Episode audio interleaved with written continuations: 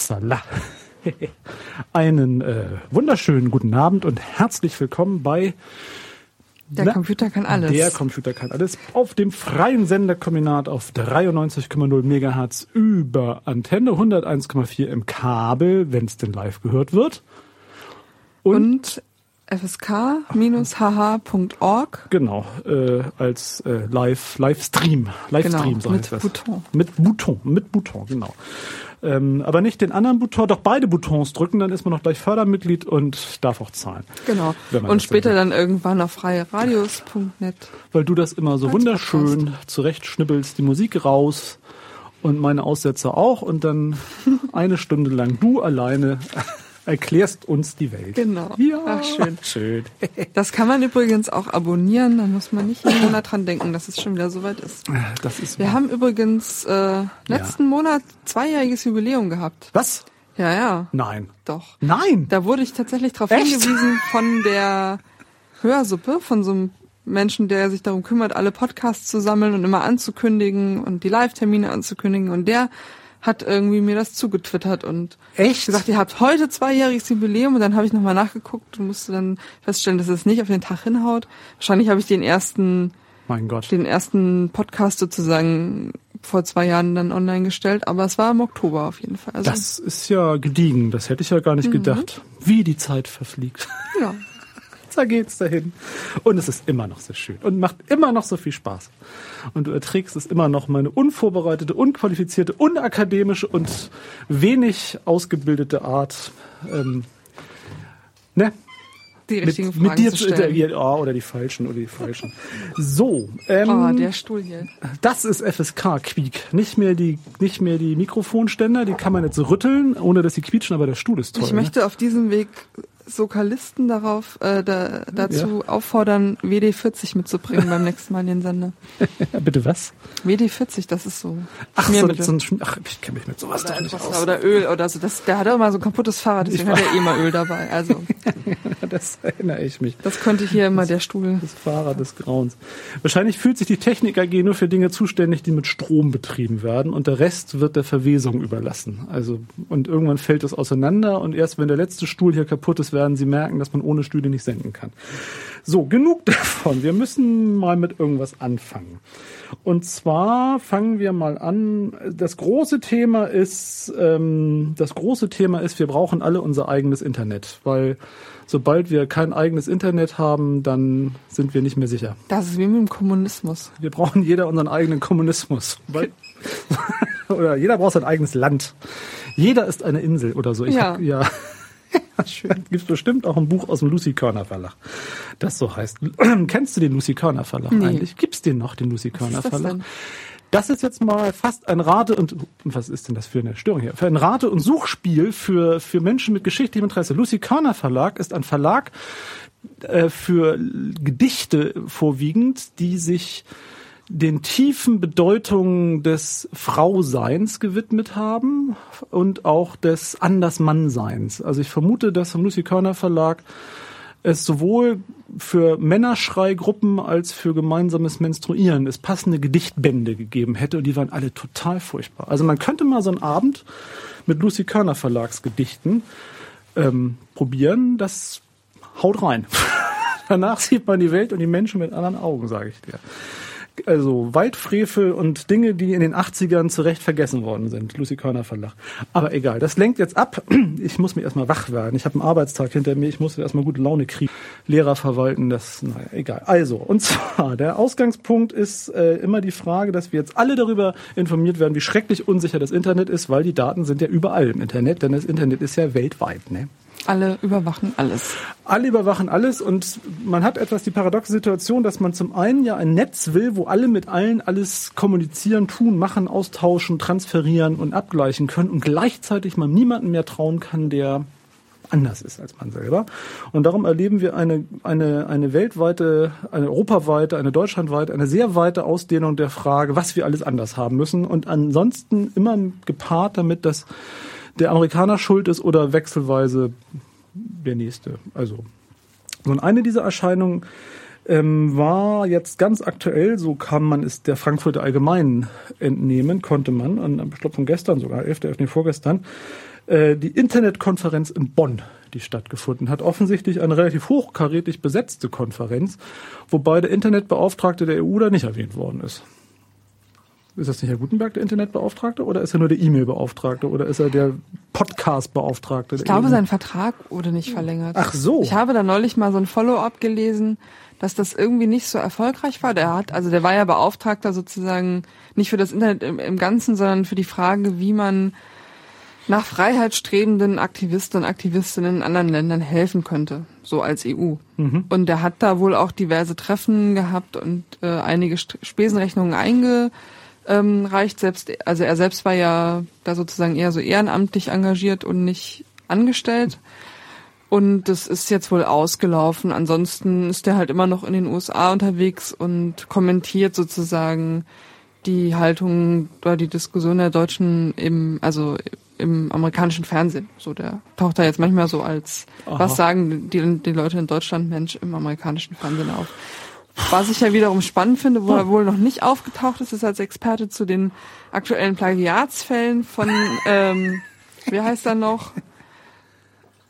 Rand Paul? Genau.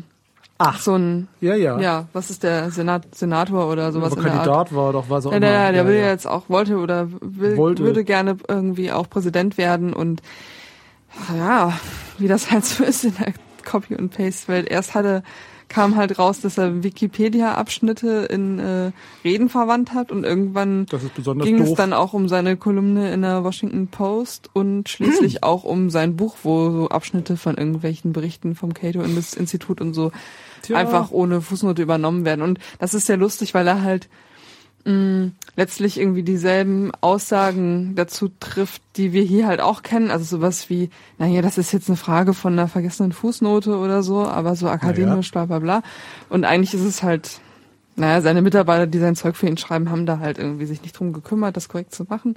Haben nicht und gut redigiert. Da sind jetzt so dieselben so. Debatten am Laufen wie hier, aber ich habe in der ganzen Sache noch keinen Bezug zu den deutschen Debatten gehört, weil das ist ja Schade. letztlich da, dort nicht bekannt, ne? So. Nö, aber so ein, so ein ich meine, so ein an sowas gescheiterter Ex-Minister, der da sogar als äh, anfängt als als durchgereichter Experte für Gilfrisuren und deutsche mhm. Politik ähm, der zu könnte gelten. dazu vielleicht was sagen. Der könnte dazu vielleicht was sagen, das stimmt. Ich finde es ja auch lustig, dass es immer diese modernen Pseudo, also diese modernen Vorzeige-Liberal-Ideologen Personen trifft, die immer die besondere Identität und das eigene und das Unabhängige des Einzelnen, die sich gnadenlos bedienen. Mhm, stimmt. Also mhm. ähm, wahrscheinlich in ihrer Wahrnehmung, da, weil sie so, also wie der Gutenberg das ja auch erklärt hat, weil er halt so viel zu tun hatte, um sein, um sein besonders Tollsein auszuleben, hatte er auch die besondere Entschuldigung, dass er es nicht geschafft hat. Er hat auch erzählt, er hatte Frau und Kinder und musste die Welt retten und ja. da blieb halt nicht so viel Zeit für andere Dinge. Ja. Und das Furchtbare ist, dass die das auch glauben. Das hat Rand Paul auch gesagt, ja. dass sie sich einfach zu viel aufgeheizt haben. Ähm, er ist, ist eben, wenn man ist. als Messias unterwegs ist, hat man für manche irdische Dinge nicht mehr genügend Zeit. Das muss, muss der Gläubige akzeptieren und erkennen, sonst ist er halt nicht gläubig genug. Das ist eigentlich eine immer wiederkehrende rhetorische Figur. Vielleicht hat Jesus auch plagiert. Was soll ich als Mitglied eines Kirchengemeinderates dazu jetzt sagen? Ich nur streng gucken. also, zurück, zurück zu, zur, zur, ähm, zur Internetkonferenz. zur Internetkonferenz. Ich meine, ja, das ist die Welt des, äh, des mhm. Jahres des Räusperns und Hustens. Die Cybersicherheitskonferenz. Die Cybersicherheitskonferenz, ja. Was ich ähm, also mal jetzt nochmal als übergeordnet wirklich interessant finde an diesen ganzen Debatten, die gerade losgehen mit Überwachung und wer mit wem und wie, zu welchen Aussagen sich manche ähm, Protagonisten versteigen, nämlich Herr Obermann, René Obermann, ist ja Telekom-Chef, ne? Und der kritisierte ausweislich dieses FAZ-Artikel scharf die NS amerikanischen Geheimdienst NSA-Überwachungsding und wird mit einem, wird mit einem Satz zitiert, der hätte bis vor kurzem also garantiert vielen zugeschrieben werden können, aber nicht gerade der herrschenden Elite. Und zwar sagt er in Bezug auf die bekannt gewordenen Ausmaße der Spähaktion, Zitat, Freiheit bedeutet auch, ein gewisses Maß an Unsicherheit zu tolerieren. Man ist also in dieser Debatte plötzlich auf philosophischen Höhen oder Tiefen oder Abgründen oder Hügeln, wie auch immer, gelandet, mit der ganz großen Frage, ähm, also man, man geht dieses, dieses Argument plötzlich von einer ganz anderen Seite an, die ja von jeder Sicherheits Ideologie, die wir kennen, im Kleinen wie im Großen äh, verteidigt wird. Wir wollen doch alle, dass Sicherheit ist. Und wer nichts zu verbergen hat, hat nichts zu befürchten. Und Freiheit zu schützen bedeutet, dass jeder seine Mails gleich direkt an den Fassungsschutz schickt, damit wir alle sicher sind. Und wer es nicht macht, ist halt ein unsicherer äh, äh Kantonist. Und das finde ich schon sehr spannend, dass plötzlich aus solchen Elit Elitenvertretermündern solche grundsätzlichen Aussagen kommen, die komplett untergegangen sind eigentlich in den letzten zehn Jahren in der Sicherheitsdebatte. Also wo nur noch irgendwie Spinner in Grünen oder pff, Linkssozialdemokraten sowas gesagt hätten, dass Freiheit eben bedeutet, dass man klarkommen muss, dass man nicht alles im Griff hat. Mhm. Freiheit bedeutet eben ein gewisses Maß an Unsicherheit zu tolerieren. Das ist so ein Beifang. Ich weiß nicht, ob das weitere Wellen schlagen wird, aber ich fand das interessant. Denn so einen Satz in der FAZ hätte ich, glaube ich, von so einem Elitenvertreter länger, also nee, vielleicht hätte man mal Gerhard Baum für so eine drollige Runde vorgeholt oder so. Der dann darf man als, als Stimme von früher durft, hätte der dann aufsagen dürfen, wir wollen doch nicht, dass es so weit geht, dass wir ne, unsere Freiheiten verlieren oder so.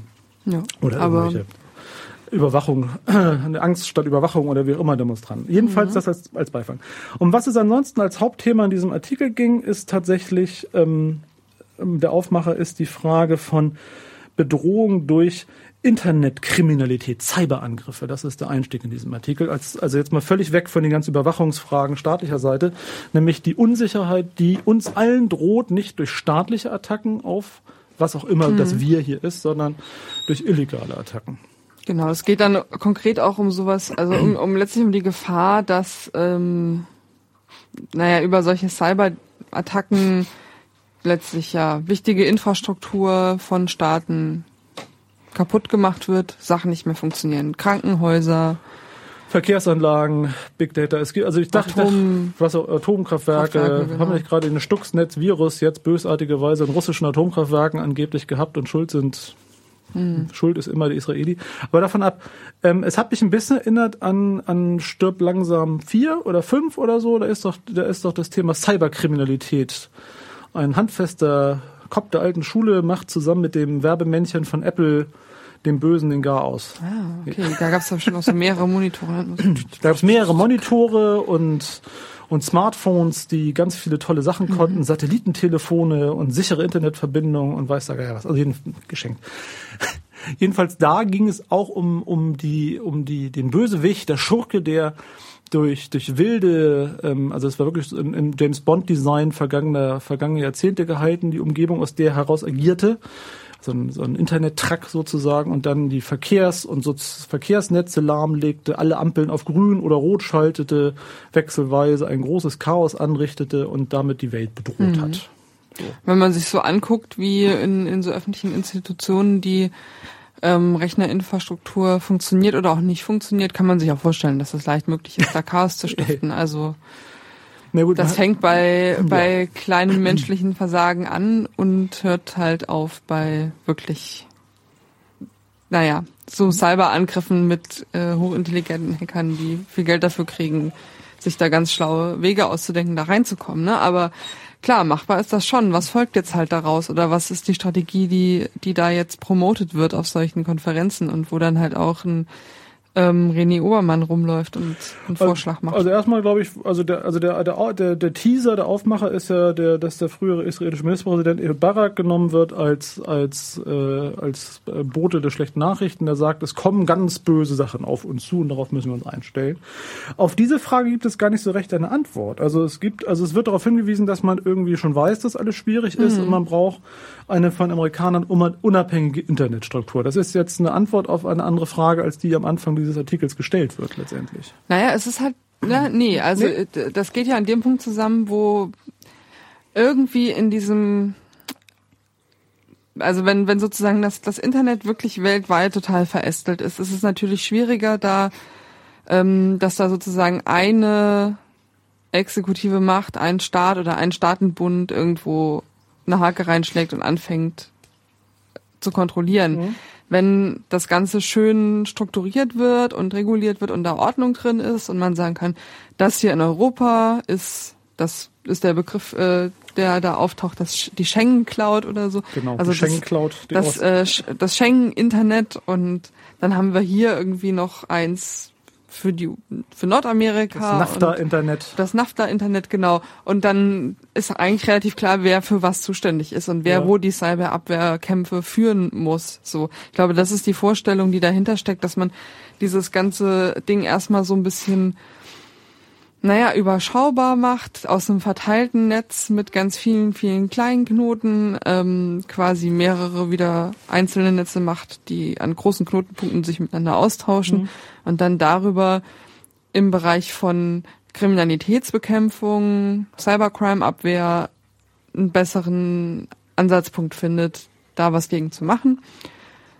Und das Ganze dann sozusagen mit dem mit dem zweiten Diskurs, der da mit reinspielt, legitimatorisch auch noch abgestützt oder auch mit so einem Anti-Amerikanismus natürlich abgestützt zu sagen, ja, und das ist dann ja auch gut, weil dann können zumindest den Internetverkehr, den die Europäer untereinander haben und die E-Mails, die wir uns in Deutschland hin und her schicken.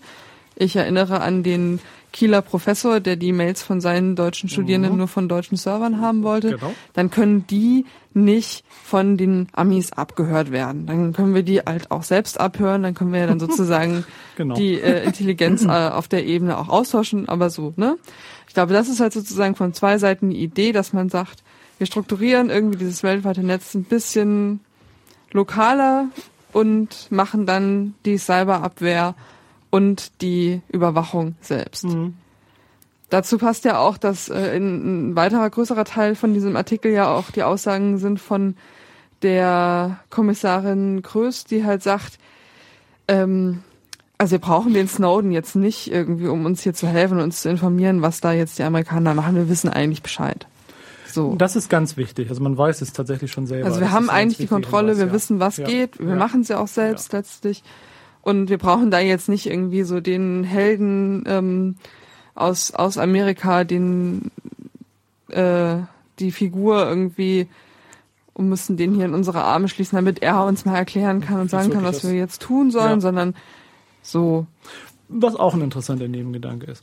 Was mich so verblüfft hat, ist eigentlich, also ja klar, also die Idee, dass es, dass es, dass es, ähm, dass sich offensichtlich herausbildet statt einem weltweiten Netz, das letztendlich amerikanisch basiert gesehen wird, in, der, in einer neuen Konfrontation verschiedener Blöcke, ähm, eine besti bestimmte Ausrichtung der Netzstruktur sich an diesen Blöcken orientieren soll, die unabhängiger voneinander wird, die auch abgeriegelter ist, die beherrschbarer ist, das eigene, also das, das eigene das ist jetzt nicht das deutsche Internet, aber das, das Schengen-Internet, also das von den europäischen Interessen im Vergleich dann noch zum Weibo, zum chinesischen Internet oder zum russischen, was auch immer. Nur die Ausgangsfrage, die ich so spannend fand, ist ja die Gefahr, die droht, wenn Dinge zentralisiert werden, also wenn sie zentral angreifbar werden. Und in meiner naiven Wahrnehmung ist es ja so, dass die Idee des Internets ja eigentlich genau darauf meine Reaktion war, dass Dinge dezentral sind, dass es nicht eine zentrale Steuerung einer Sache gibt, sondern ein System zu schaffen, das dezentral ist, sodass, wenn die Atomrakete da einschlägt, es noch genügend andere Knoten gibt, über die es laufen kann.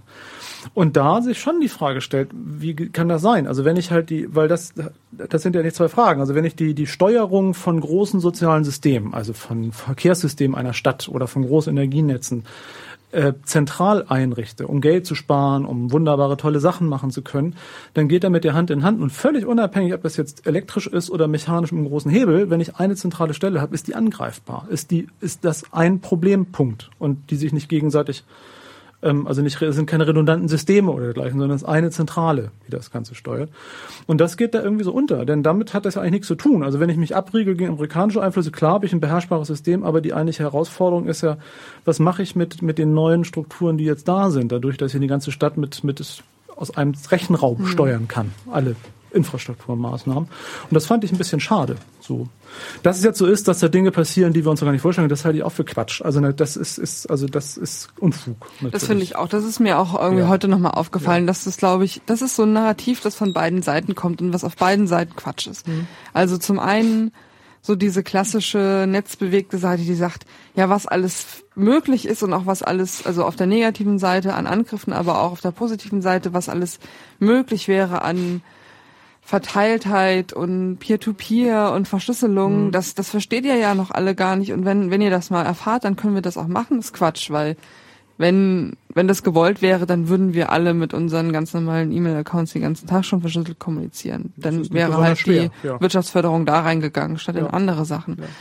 Und auf der anderen Seite aber auch jetzt diese, dieses Narrativ von, das ist ja unvorstellbar, was jetzt auf uns zukommt und uiuiuiui. Mhm. Ähm, wenn das wiederum gewollt wäre, könnte man auch die Systeme anders bauen. Das weiß man ja eigentlich auch, dass irgendwie zentrale Sachen, wie du gerade sagtest, angreifbar sind, dass es äh, durchaus möglich wäre, äh, in vielen Bereichen viel verteiltere Systeme aufzubauen, mhm. viel sichere Systeme aufzubauen. Das hat aber halt eben auch einen Vorteil mit zentralen klar, Systemen Es geht um Geld, es, es geht, um Steuerung, um Einfluss, um, Zu um Zugriff, was auch immer. Um Daten gebündelt ja. an einem Ort zu haben. Ja. Also wäre alles viel verteilter, wäre das auch mehr Kontrollverlust ja. auf jeden Fall. Nur was, was halt, also was man an diesen, also im Leitmedium der FAZ jetzt deutlich sehen kann, ist die Forderung, die der Oppermann noch mehrfach in dem Artikel auch erhebt und andere, ähm, wer sagt das so schön, also ein, ein System sicherzustellen, dass Daten Europa nicht verlassen müssen, die äh, sich um, also es geht nicht um Deutschland oder um Hamburg oder um, um die Schanze, sondern es geht schon Europa als Bezugsraum und dann vermutlich das EU-Wirtschaftseuropa wird damit gemeint sein. Wahrscheinlich sollten die Daten auch nicht in Rumänien, sondern mhm. es ist schon okay, wenn Ja, und auch nicht nach Großbritannien. Also es ist ja kein Zufall, dass das Schengen-Net heißt. Das stimmt, Schengen, EU-Net. Nicht EU-Net, sondern so. Schengen-Net. Also von daher ist das, der Europabegriff irgendwie auch ein bisschen mhm. diffus und Nebelkatze, sondern es geht um einen ganz bestimmten Wirtschafts- und Sicherheitsraum, der sich eigenständig manifestiert gegen einen anderen Wirtschafts- und Sicherheitsraum. Mhm. Und da ist man dann wieder, finde ich, ein ganz, also bei all der Internationalisierung ist man wieder in ganz klassischen also was früher Nationalstaatsdebatte war, wofür man die braucht, man jetzt bei dem Schengen-Raum. Also mhm. bei der, wir müssen uns so abriegeln gegen den Konkurrenten. Also nicht Feind, sondern Mitbewerber oder was auch immer, der, der sonst einen Vorteil hat, einen Zugriff hat, der, der eben äh, das ja tut. Also und das fand ich faszinierend, wie schnell diese Snowden-Debatte, die also die ja irgendwie von vielen geführt wird als seht her, was der Staat alles Böses mhm. macht, zu einer, was die Amerikaner Böses machen, was die Engländer Böses machen, letztendlich ein Vehikel ist oder auch nur noch ein Beiwerk bei so einer Konferenz, was deutlich sagt, wir müssen uns jetzt mal selber gegen die da aufstellen. Dazu passt dann ja auch wieder Ranga Yogeshwar, ne, der dann ja. bei Jauch sitzt und sagt, ähm, dass Europa sich gegen, also dass, ähm, dass sich Europa eigentlich verabschieden sollte von Wikipedia, Google, Facebook und all den anderen US-basierten Diensten, bis sich diese quasi unseren Regeln beugen. Ja. Und es so. wird, also wir brauchen ja, hier ein eigenes Internet genau. letztlich, wo wir in der Lage sind, auch sozusagen dann auch wieder schön, das passt dann wieder zur Netzneutralitätsdebatte irgendwie, wo dann wir bei René Obermann irgendwie das Euronet kaufen für genau. ein bisschen weniger Geld. Und da ist dann auch das Facebook nicht drin, das Böse, und das böse Wikipedia auch nicht, wobei ich auch nicht genau weiß, was der da jetzt eigentlich meint, irgendwie. Mhm. Aber ähm, ja, und dann ähm, dann äh, sitzen sie da irgendwie in, im Silicon Valley und denken, oh Gott, oh Gott, uns gehen ja diese ganzen ähm, Märkte verloren. Jetzt machen wir mal Datenschutz, wie genau. am Datenschutzstandort Deutschland. Weil hier ist, hier ist alles besser, denn René Obermann sagt, in der USA sind Geheimdienst und Volkswirtschaften Kartelle zum Nachteil der Freiheit eingegangen. Das haben wir hier natürlich nicht, weil hier sind Geheimdienst und Volkswirtschaften keine Kartelle zum Nachteil der Freiheit eingegangen. Und da sind wir dann tatsächlich wirklich bei, bei Eigenwahrnehmung, Fremdwahrnehmung. Also das sind dann Geschichten aus, aus, also aus dem Märchenland, dass hier alles gut, bei den anderen alles anders und schlecht. Mhm. Hier alles so, wie wir es kennen, hier gut, da schlecht. Das ist dann echt niveaulos. Also tatsächlich niveaulos. Äh, und da füttert er also ganz viel Sub, Sub oder Nebentexte. Ne? Also hier Rechtsstaat, der wilde Amerikaner, Cowboy und oder was auch immer. Also ne, so mhm. kann man dem dem bösen dem bösen Präsidenten kann man nicht trauen. Aber aber aber das ist dann wirklich innerst. Letztendlich bleibt nur über. Wir wollen eine eigene also einen eigenen Einflussraum. Und wir ist in dem Fall ein Großmonopolist wie die, also zumindest ein Großkonzern wie die Telekom im Gleichschritt mit anderen europäischen genau. Groß Groß und klein, also das, das geht dann ja, ja auch in stimmt. Richtung wirklich Wirtschaftsförderung, ja. Forschungsförderung. Das hieß es in dem einen Artikel über die Idee halt erstmal in Deutschland auch so, das, das geht ja letztlich um Routing, dass halt sozusagen der Internetverkehr innerhalb von Deutschland bleibt, irgendwie qua, qua Routing, dass man dann sagt, und auch die Hardware, die dafür benutzt wird, soll von deutschen Herstellern kommen, mhm. denn dann wissen wir sicher, dass die NSA da nicht ihre kleinen äh, Wanzen noch mit reingebaut hat. Also müssen wir den deutschen Mittelstand, der solche Genau. Server herstellt oder was auch immer. Ich habe im Fernsehen so einen, so einen, Ähm, so einen Dongle-Hersteller, habe ich irgendwie Genau. gesehen. So einen Dongle-Hersteller für irgendwelche äh, Industriesoftware für Maschinenbauprodukte Mhm. oder so Zeug. Sicherheit über so einen deutschen Dongle-Hersteller. Als der neueste Ja, Schrei. Die können sich jetzt freuen. Die können ist- sich freuen. Es gibt so Arbeitsplätze. Es ist doch eigentlich dann irgendwie Win, Win, Win, Irgendwie Win, Win. ist doch, ist doch die Idee, dass wir eine deutsch-amerikanische Freundschaft, einen Atlantik, eine, den Atlantik übergreifende europäisch-amerikanische Verbindung haben. Also wir, die Zivilisierten, gegen den Rest der nicht so Zivilisierten. Das ist noch nicht so lange her, dass das noch der Konsens war. Und der scheint sich in einer Geschwindigkeit aufzulösen. Also das ist jetzt nicht sicherlich nicht Grund, die Debatte um Mr. Snowden, aber es ist noch ein ganz guter Transportfaktor, dass sich hier so viel auf einmal auflöst. Das löst sie ab, ja. Der Einzige, der das ja jüngst nochmal festgestellt hat, war Franz Josef Wagner, da Ja. in der Bildzeitung, wo er irgendwie meinte, lieber Herr Snowden, ich finde, Sie sind ein Held, aber Sie müssen mal verstehen, bei uns gibt's kein Asyl, weil wir sind ja quasi die Amerikaner. Weil die haben uns von den Nazis befreit und deswegen sind wir Amerika und das ist auch richtig so, also so richtig schön irgendwie so diese, letztlich ja auch die Politik von Springer, Tja. ne, nochmal so in so einem Das- Kleinod von ja. Wagner wiedergegeben. Ja. Und das ist aber tatsächlich was, was äh, zunehmend aus diesem hegemonialen Diskurs, der dann in der FAZ oder bei Jauch Mhm. breitgetreten wird, verschwindet. Ja. Und was kommt stattdessen? Also es kommt ein Wir, es kommt ein deutsches Wir, es kommt ein europäisches Wir ohne Briten. Also klar, es kommt, also was immer das Wir dann ist. Und es wird und es wird äh, entkoppelt von der Inhaltsdebatte von Überwachen durch staatliche Organe. Das spielt da keine Rolle. Es gibt dann die böse Überwachung von außen und die Überwachung hier. Also das, das finde ich so fast fantastisch. Also dass das so geht. Ja. Das Jetzt gerade ist es ja auch rausgekommen, dass der, der BND, ähm, ich glaube, da hatten wir auch in der letzten Folge Mhm. drüber gesprochen, ähm, tatsächlich einfach quasi diskriminierungsfrei das Internet äh, sich anschaut, also nicht äh, unterscheidet zwischen Kommunikation mit dem Ausland und mit dem Inland, ne, weil ja sozusagen die Inlandskommunikation eigentlich nicht überwacht werden darf durch den BND, weil sie sagen, das Internet ist ja ein internationales Netz und das deswegen ist, so, ist alles irgendwie ist alles irgendwie. Ausland Ja, und deswegen ja. machen wir auch alles so. Ja. Aber sie gehen Gott sei Dank keine Kartelle äh, mit irgendjemand anders ein. So, und das ist dann, dann können wir, das Thema, können wir den Einstieg auch lassen, ist das nächste, was mich verblüfft, denn natürlich gibt es eine komplexe und eine, eine ausgiebige Zusammenarbeit von Geheimdienstorganisationen in den verbündeten Ländern. So. Und während ja in England die drei Repräsentanten der drei nationalen äh, Geheimdienstorganisationen irgendwie antanzen mussten für, zum Untersuchungsausschuss, und sich auch dieser Frage irgendwie stellen mussten, der gemein, also der, der, der Sinn und Zweckhaftigkeit der Tätigkeit, wird hier irgendwie davon ausgegangen, dass es irgendwie einen puscheligen deutschen Geheimdienst gibt, der irgendwie zu doof, zu unwichtig oder zu verblödet ist, dass er irgendetwas zu tun hat mit den großen bösen Mächten außerhalb. Also das finde find ich auch, ja, ist es ja auch so. Also das befriedigt natürlich jetzt auch mein Vorurteilswelt, dass die irgendwie doof sind. Also der deutsche Geheimdienst viel doof, ne? So, also. Äh, aber das ist vermutlich nicht ganz so. Also ich glaube, die können auch irgendwas. Also behaupte ich mal, ich weiß ja nicht. So ein bisschen was. Also. Und das geht auch so unter. Und das und auch, dass es kein, dass es natürlich einen Austausch gibt, dass es natürlich äh, innerhalb der Sicherheitsorganisation, die es ja nun mal gibt, die ist ja nicht erfunden. Also für NATO gibt's ja äh, oder auch europäische Polizeibehörden, internationale Zusammenarbeit, dass natürlich ein reger Austausch stattfindet. Ähm, aber das spielt auch keine Rolle. Keiner, der- also finde ich nicht so richtig wieder, sondern es gibt die da, die da doof und hier irgendwie gut. Ich habe dazu noch eine theologische Frage an Eine dich, aber die vielleicht dann erst nach der ja, Musik. dann gern nach der Musik. Möchtest du die Musik machen? Gerne Bitte. theologisch. Dann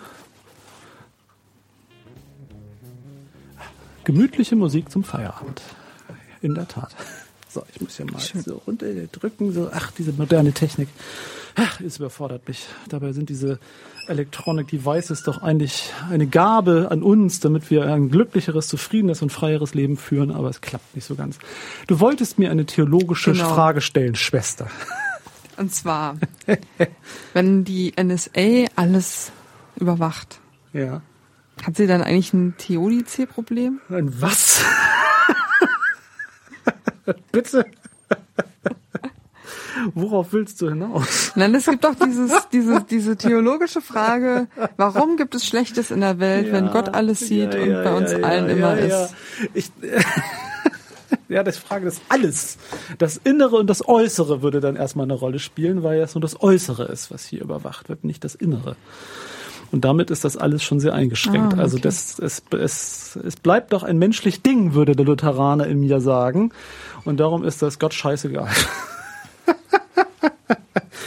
nee, das, die, aber die Frage, es gibt, es gibt ja von, ähm, wie heißt der, Dick, ne? Kay Dick oder so, diesem Science-Fiction-Autor, ähm, da gab es auch diesen, diesen wirklich misslungenen Film, ähm, ähm, auch mit, mit diesem Scientology-Zwerg von äh, dazu. Ähm, Minority Report oder? Genau, Minority Report. Und die Kurzgeschichte ist nicht viel besser, wo eigentlich die Frage aufgemacht wird, wenn man denn, wie, wenn man prognostizieren kann, dass Menschen Böses tun, was macht man damit eigentlich? Und ähm, die Kurzgeschichte ist schon scheiße, wie die meisten Sachen von Philip Dick, aber der Film ist noch beschissener. Denn die Frage ist schon spannend. Was macht man eigentlich, wenn man das könnte? Oder mit welcher Wahrscheinlichkeit darf man dann zuschlagen? Also was, so die, also sozusagen die Freiheit versus der Prävention und der, des Schutzes, ne, die, so. Und ähm, das ist natürlich immer wieder eine spannende Frage. Und ähm, ich glaube, dass sich in ganz vielen Überwachungsergebnissen zeigt, dass das Überwachen total sinnlos ist, weil es nichts, also weil, weil es genau das nicht bringt. Auf der anderen Seite ist es auch eine Sache, die man nicht beweisen kann. Also wenn etwa, man kann dadurch, dass etwas nicht passiert ist, so, dass mhm. man bleibt also in dieser in dieser etwas unübersichtlichen Lage. Aber ich so als halbwegs äh, angelernter Kriminologe würde schon sagen, dass diese, dass die Idee der Überwachung und da, also man hat einen Blick auf ganz bestimmte Dinge, von denen man meint, dass sie zu Dingen führen. Das ist ganz linear. Und ich, ich, ich, ich finde das, was ich gesucht habe, aber ich finde nicht das, was ich nicht suche. Und das ist nicht auflösbar. Und die Menge der Daten macht es, glaube ich, nicht besser. So, das glaube ich nicht. Plus der Frage, was denn eigentlich eine sichere Gesellschaft bedeutet. Denn da, um auf das von vorhin zurückzukommen, ähm, dass nicht die amerikanischen Geheimdienste, sondern die Schengen-Geheimdienste die Überwachung leisten, macht das Leben erstmal nicht schöner für dich oder für mich. Ähm, denn das prinzipielle, die prinzipielle Frage stellt sich, äh, wes, wes Autorität es ist, die mich quält, ist mir eigentlich erstmal relativ egal. Und die Idee, die Autorität, die mir näher ist, die kann ich besser kontrollieren. Auch das möchte ich bestreiten. Die hast du immerhin selbst gewählt. Oder andere Leute, die Ja, halt für mich oder so. so machen, ja, gut. Ja, ja, gut, da sind wir dann bei einer anderen Frage. Natürlich der, der Durchschaubarkeit von, von, von, also klar, ich will jetzt nicht den gesamten Abgesang des, des bürgerlichen Rechtsstaats hier anstimmen, aber naja, naja, mhm. naja. Und dann, wenn man dann schon bei den Lehren ist, also eine der Argumente für die transatlantische Freundschaft ist ja, dass die Amerikaner auch auf uns Deutschen aufpassen. Und auf andere Beknackte in Europa. Ähm, und das ist ein Gedankengang, der hier komplett auch absolviert wird, weil das jetzt vorbei ist. Und das, das, also man, man auch, also ich bin ja eigentlich ganz dankbar, dass ähm, dieses Land nicht so nicht sehr militarisiert ist und das kann von mir aus auch so bleiben. Und ich wäre auch dankbar, wenn dieses Land nicht besonders cyber militarisiert ist und mhm. das kann auch so bleiben. Nicht, dass das deshalb besser ist, wenn andere militärische Systeme einen beherrschen würden, aber ich glaube nicht an, an also ich habe ein Problem mit meiner mit meinem Herkunftskulturkreis. Mhm. Ich gebe es offen zu. Du glaubst nicht daran, dass Deutschland das Gute tun wird? Nein. Apropos transatlantische äh, Freundschaft, ähm, ja. da äh, wollte ich noch mal kurz auf das Merkelfon zu sprechen kommen und auf eine interessante Beobachtung, die ich gemacht habe beim Hören von amerikanischen Podcasts. Ja. Ähm, es, ich höre immer so, einen so Podcast von, der gemacht wird von äh, Redakteuren, Redakteurinnen von Slate.com, was so ein größeres liberales politisches Blog ist in, in den USA. Ähm, und die unterhalten sich halt äh, einmal in der Woche über so die aktuellen Geschichten. Das ist immer sehr interessant. Und neulich ging es dann um, um das Merkelfon und über die Überwachung von, ja, ähm, von Staatschef und Regierungschefs von Alliierten. Ähm, ich fand das sehr interessant, wie die darüber diskutiert haben, weil sie gesagt haben, im Grunde ist auf einer moralischen Ebene nichts falsch an so einer Spionage oder an so einer mhm. Überwachung von dem, was ähm, befreundete Staats- und Regierungschefs so machen oder auch ähm, Parlamentarier oder sonstige äh, Funktionsträger. Was sie halt problematisch fanden eher war, dass selbst, äh, dass wenn, und das fand ich, also das Argument war, wenn die selbst so lang, langweilige Leute wie diese Merkel mit ihrem privaten Telefon abhören und diese Kardinäle, die irgendwie einen Papst wählen, den wir irgendwie auch für nicht so besonders wichtig finden, dann muss man sich ja schon fragen, ob unser eigenes Überwachungssystem nicht doch ein bisschen zu weit ausgebaut ist. Also ob sie sich nicht lieber auf wirklich wichtige Aufgaben konzentrieren sollten und nicht so umfassend irgendwie selbst so langweilige Leute wie Merkel. Das fand ich interessant in zweierlei Hinsicht. Zum einen natürlich zeigte das, wie wenig selbst diese schlauen Kommen Kommentatorinnen des äh, Zeitgeschehens eigentlich über die europäischen Verhältnisse wissen, weil Merkel mag zwar drüber rüberkommen, letztlich ist aber ja sozusagen ihre Rolle, die sie in, in Europa einnimmt, ähm, nicht gerade irrelevant. So. Das Gegenteil, ja. Und ähm, das andere, was ich halt interessant daran fand, offensichtlich ist halt dieser Aspekt von, dass, dass diese ähm, Journalisten und Journalistinnen tatsächlich nicht über so ein moralisches Ding verhandeln, sondern eher über so ein, ist es zweckmäßig? Hm. Oder sind die eingesetzten Mittel, erfüllen die ihren Zweck hm. oder setzen wir eigentlich zu viele Mittel ein, die gar keinen Zweck erfüllen. So. Was vernünftig ist, dann welche moralische Kategorie sollte man nehmen? Also das tut man nicht, weil. Also welcher moralische Satz soll denn da gelten? Privatsphäre man, von ja, Merkel. Gut, das ist geschenkt. Also weil das natürlich eine Zweckhaftigkeit hat und weil hier nicht die Person, sondern die Funktion natürlich in der Rolle steht. Und da ist dann der Irrtum, denn also da bricht es auch. Also wenn Sie natürlich die Funktion äh, also nicht das, also nicht die moralische Kategorie, die Person betrifft, sondern die Funktion in den Vordergrund stellen, aber dann sich über die Funktion, die Person lustig machen, zu sagen, es ist doch irgendwie langweilig, ist es natürlich dummes Zeug, denn natürlich geht es um die Funktion. Mich hat bei der ganzen, bei dieser ganzen Telefongeschichte noch erschüttert, dass tatsächlich die Bundeskanzlerin der Bundesrepublik Deutschland mit einem so ungesicherten Telefon bezahlt von ihrer Parteizentrale rumlaufen darf und darüber Gespräche führen kann. Die hat ja dann auch ein, ein extra gesichertes irgendwann also das mhm. hat mich verwirrt, dass sowas überhaupt möglich ist, denn ähm, natürlich ist das abhörbar und zwar aus ganz anderen Gründen. Also vom eigenen Geheimdienst ist das ab, es ist ja problemlos, mhm. ist auch es ist ja auch verfolgbar und Funkzellen abfragen, weiß der Geier. Also das hat ja überhaupt keinen Sicherheitsstandard.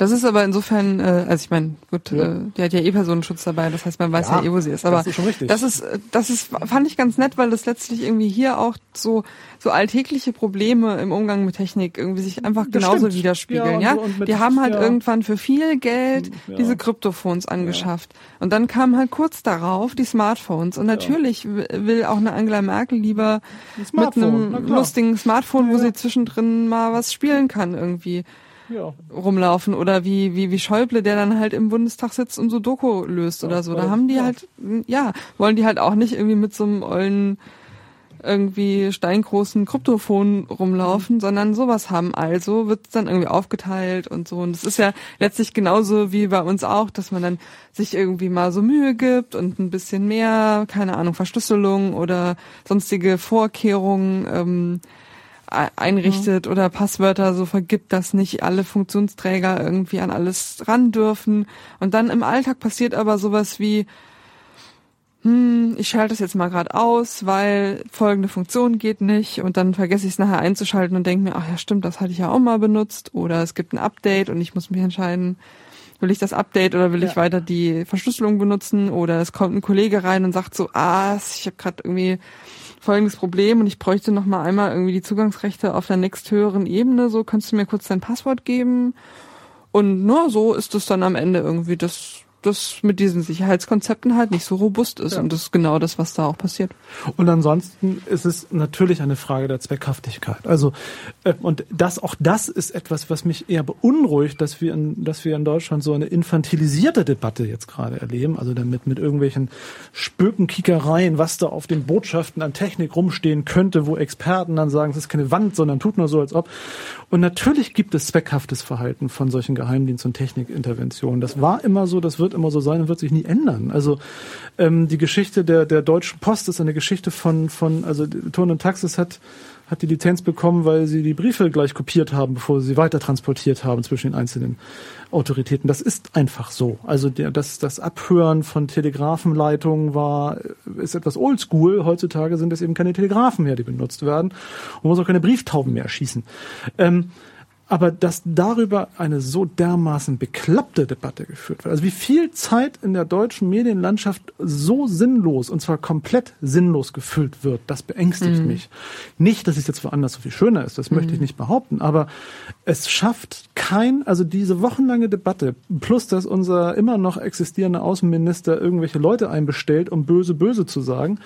Also diese sinnentleerte Debatte füllt komplett jeden Medienkanal. Es ist nicht ein, nicht eine Ausnahme dabei die sich über Zweckhaftigkeit von solchem Verhalten äh, unterhält. Ja. Während in, zumindest in den USA jetzt vor die Frage der, der, ob das taktisch geschickt ist, äh, ganz vorne war. Also ganz, ganz vorne mhm. war.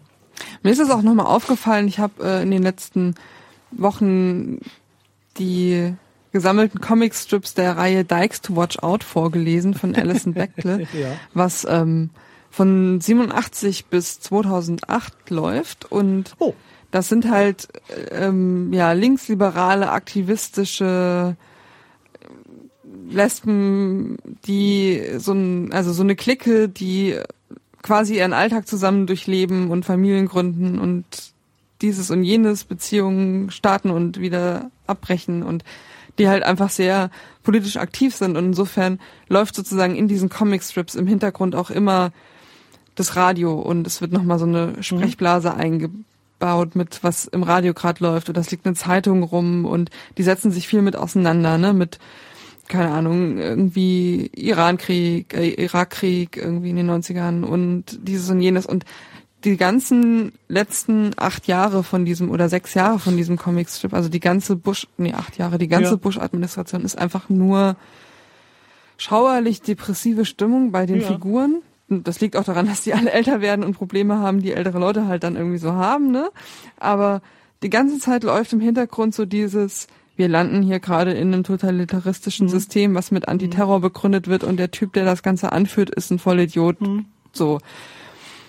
Und als ich das sozusagen nochmal so mir zu Gemüte geführt habe, dachte ich irgendwie so, oh, und jetzt stehen wir da irgendwie, als hätten wir das vergessen, mhm. was es für Debatten gab in der Bush-Zeit. Und was für eine Panik war in der Bush-Zeit, irgendwie das alles zugrunde geht und führen irgendwelche moralischen Debatten, ob das jetzt irgendwie ja, im Sinne der Freiheit das, und oh, das ist das ist als das ob wir sozusagen die letzten 20, 30 Jahre in so einem konstruktivistisch liberalen Weltsystem gelebt hätten, das jetzt ja. zusammenbricht oder was? Also bitte. Und das ist das Leid aller aller rechtssozialdemokratisch liberal ausgerichteten Regierungen, die wir erleben, weil sofort, also es dauert keine drei Monate und sie haben die ihre gesamte Wählerschaft an der Backe Werke, die einen unglaublich, also nicht nur Geschichts-, sondern gestern vergessenen Diskurs darüber führt, wie schön das doch eigentlich war. Nur wann? Nur wann eigentlich? Und der Unterschied, und oder vielleicht auch die Überhöhung der Idee, der, der Änderung der, oder auch die Überhöhung des Gegners. Also ich meine, George W. Bush war schon, war schon ein ziemlicher Bodensatz an dem, was man erwarten kann. Aber vielleicht war es auch nicht ganz so katastrophistisch, wie viele gedacht haben. Oder jetzt ist es nicht ganz viel besser. Oder es ist einfach unabhängig von der, von der Sexiness der Person, so wie es ist. Und dann wäre man bei ganz anderen Kategorien wieder bei der Zweckhaftigkeit und wer da nicht was von wem will und warum eine, ein Telekom-Chef findet, wir brauchen äh, ein europäisches, äh, eine europäische Cloud, eine Schengen-Cloud, um uns abzugrenzen von denen da, so, von denen da. Es ist seltsam. Also ich finde, ich finde die Sinnentleertheit der Debatte und dass viele debattieren so sinnentleert tatsächlich seltsam und alle sind so furchtbar inhaltsvoll und ich weiß immer gar nicht mit welchem Inhalt. Also ich, mhm. Ähm, und wir, es dreht sich tatsächlich, also wie wir das jetzt gerade auch tun, es dreht sich auch diese Debatte im Kreis, weil es an dem eigentlich, weil es, weil es haarscharf oder ganz weit an allen, an, an allen wirklich interessanten Punkten vorbeigeht. Auch der Bewertung dessen, was in Amerika gerade passiert, auch das ist eine spannende Frage. Also das, aber auch das findet hier nicht statt, denn es wird ein Amerika-Bild oder ein amerikanisches Politikbild gezaubert, sowohl zu der Bush-Zeit als jetzt zum Wechsel Obama als jetzt, dass ich nicht genau weiß, mit welchem Inhalt das zu füttern ist. Ähm, ich bin mir auch gar nicht so sicher. Also das war, wurde dann ja, also wir haben ja da noch diese Welle gehabt, als dann dieses Merkel-Handy-Krams da plötzlich Thema war, dass ja dann eine doch noch beleidigte Bundesregierung zumindest erschien, die ja vor gar nicht allzu kurzer Zeit verkündet hat, dass das alles gar kein Problem sei. Und jetzt ist es doch eins. Aber welches eigentlich haben sie auch nicht so genau Das fand ich auch sehr schön in dem Slate-Podcast. Da ja. haben sie gesagt, ja, ja, die müssen sich jetzt beschweren um ihre eigene Bevölkerung zu, also Ja, das ist auch so. das ist so die Ja. Performance, Ja. die man halt machen muss. Also das ist deren Rolle, die erfüllen sie jetzt, aber Das gehört sich so. So war ganz klar die also die Einordnung davon. Das stimmt ja auch. Das also stimmt ich meine, da erwartet auch niemand irgendwie eigentlich mehr von. Die müssen sich beschweren. So, worüber auch immer. Das macht man irgendwie nicht. Man beschwert sich darüber. So. Und gleichzeitig wundere ich mich eben, dass es so einfach ist oder so einfach erscheint, ähm, abgehört zu werden als Staatschefin. Das hat mich schon verblüfft. Ich dachte, das ist schwieriger. Aber vielleicht ist es auch egal. Also vielleicht ist es auch tatsächlich egal. Also bei, bei aller, also bei aller, bei aller, also bei, also weil natürlich ist jetzt die deutsche Bundesliga in Europa schon von gewisser Bedeutung, aber vielleicht ist es für viele Fragen auch wirklich nicht so wichtig, dass, dass man in Amerika nicht versteht, was wollen, was wollen sie eigentlich von der Kanzlerin? Ja, es ist vielleicht auch einfach so ein internationales System von sich neutralisierenden Informationen. Ja. Also ich habe gerade gehört, dass es äh, in so internationalen Cybercrime über also, also Verträgen oder Übereinkünften, die es da gibt, letztlich Spionage dann nur ganz am Rande vorkommt und dass äh, nach diesen Definitionen auch das, was wir gerade diskutieren, gar keine Spionage ist, weil Spionage nur dann passiert, wenn es auf dem Boden des Landes Landes passiert, passiert, ja, also mit, ja. Wenn jetzt sozusagen Spion da sozusagen. deutsche oder? Kommunikation auf amerikanischen Mhm. Servern in Amerika abgehört wird, ist das keine Spionage in Deutschland. Mhm. Deswegen haben die auch am Anfang immer gesagt, in dieser Debatte, Mhm. auf deutschem Boden wird hier niemand abgehört oder so. Ähm, und dass das aber sozusagen auch mit so einer Idee von das neutralisiert sich gegenseitig in solchen internationalen Dokumenten auftaucht, weist ja eigentlich darauf hin, dass das Thema schon bekannt war Na seit klar. langem und dass äh, man eigentlich einfach davon ausgeht. Und letztlich hat das ja auch eine Geschichte, ne? Also selbst mit Spionage und so Geheimdiensten im Ausland, bla bla bla. Das ist irgendwie klar, das wird gemacht und dann muss man, wie gesagt, die Frage nach der Zweckhaftigkeit stellen und nicht die Grundsatzfrage offensichtlich. So. Oder vielleicht muss man sie doch mal stellen, aber Ich die Leute, die da gerade reden, sind nicht diejenigen, die diese Nein. Frage stellen. Diese werden. Frage stellen, auch dieser, auch das, was du aus den USA zitierst, es fehlt ja auch die, die Parameter, wie viel eigentlich investiert wird, in welchem Bereich, von wem, um überhaupt vergleichen zu können. Also vielleicht ist es auch relativ einfach, die deutsche Bundeskanzlerin und ein paar beknackte katholische Kardinäle abzuhören. Das ist dann so Beifang, weil wirklich schwierig ist was anderes. So. Sprechen auch noch Sprachen, die vielleicht eher äh, einfacher da sind als andere Dinge und, und Punkt. Also ich weiß es nicht. Die Frage tatsächlich der, der, der, der, des Umgangs der Staaten oder der Machtblöcke miteinander und des Nutzen von irgendwelchen technischen Aufklärungsmöglichkeiten ist nochmal, eine, finde ich, eine ganz andere als die Frage unserer Privatsphäre. So. Denn das hat ein ganz anderes Setting, es hat eine andere Bedeutung. Und die Frage von Moral hatte erst recht nicht zu suchen. Nur da wurde sie plötzlich genommen, nämlich das gehört sich nicht unter Freunden. Ähm, und ich war erschüttert über die aktuelle Sprache unseres Bundespressesprechers, der Kanzlerin. Äh, Das ist, das geht gar nicht oder sowas hat er, glaube ich, gesagt. Ne? Das ist tatsächlich, ich dachte, wo sind wir hier gelandet, wenn ich aus solchen Mündern sowas wie das geht gar nicht hören muss. Und da wundern sie sich über die Pisa-Katastrophe. Meine Fresse. Ja, gut, das zum Merkel-Handy. Interessiert es eigentlich, also ich habe es nicht wirklich erfassen können, wie weit in Amerika das wirklich interessiert, was europäische Staatschefs denken oder sagen im öffentlichen Diskurs. Ich vermute eher gar nicht. Nee, habe ich auch den Eindruck. Das interessiert die nicht. Ne, das ist, also es würde jetzt auch mein, meine, mein festes Vorurteil über die Medienlandschaft der USA, wie ich sie kenne, einfach, also ich wüsste auch nicht wo. Also es kommt ja eh nicht vor. Außenpolitik spielt ja in dem Sinne keine Rolle in dem, in dem Setting. Also Europa gibt's irgendwie, ja. Das spielt halt eine Rolle in, in der Frage, also in, in, in seiner Wieder, in seiner Spiegelung in der Innenpolitik. Ja. Also natürlich ist natürlich immer die Frage, was die gegensätzlichen, also die antagonistischen Player innerhalb der USA zu ausbildenden Sachen gegensätzliches sagen und sich dann vorwerfen, höchst interessant. Klar. Aber die Frage, was äh, eine Position des Auslandes da drin ist, ist äh, nicht relevant. Ja. So. Aber das ist ja hier eigentlich auch nicht so viel anders. Ja. Ah, ja. Also die Struktur der Europäischen Union hat schon ein bisschen Folgen auch für die, für das Umgehen damit.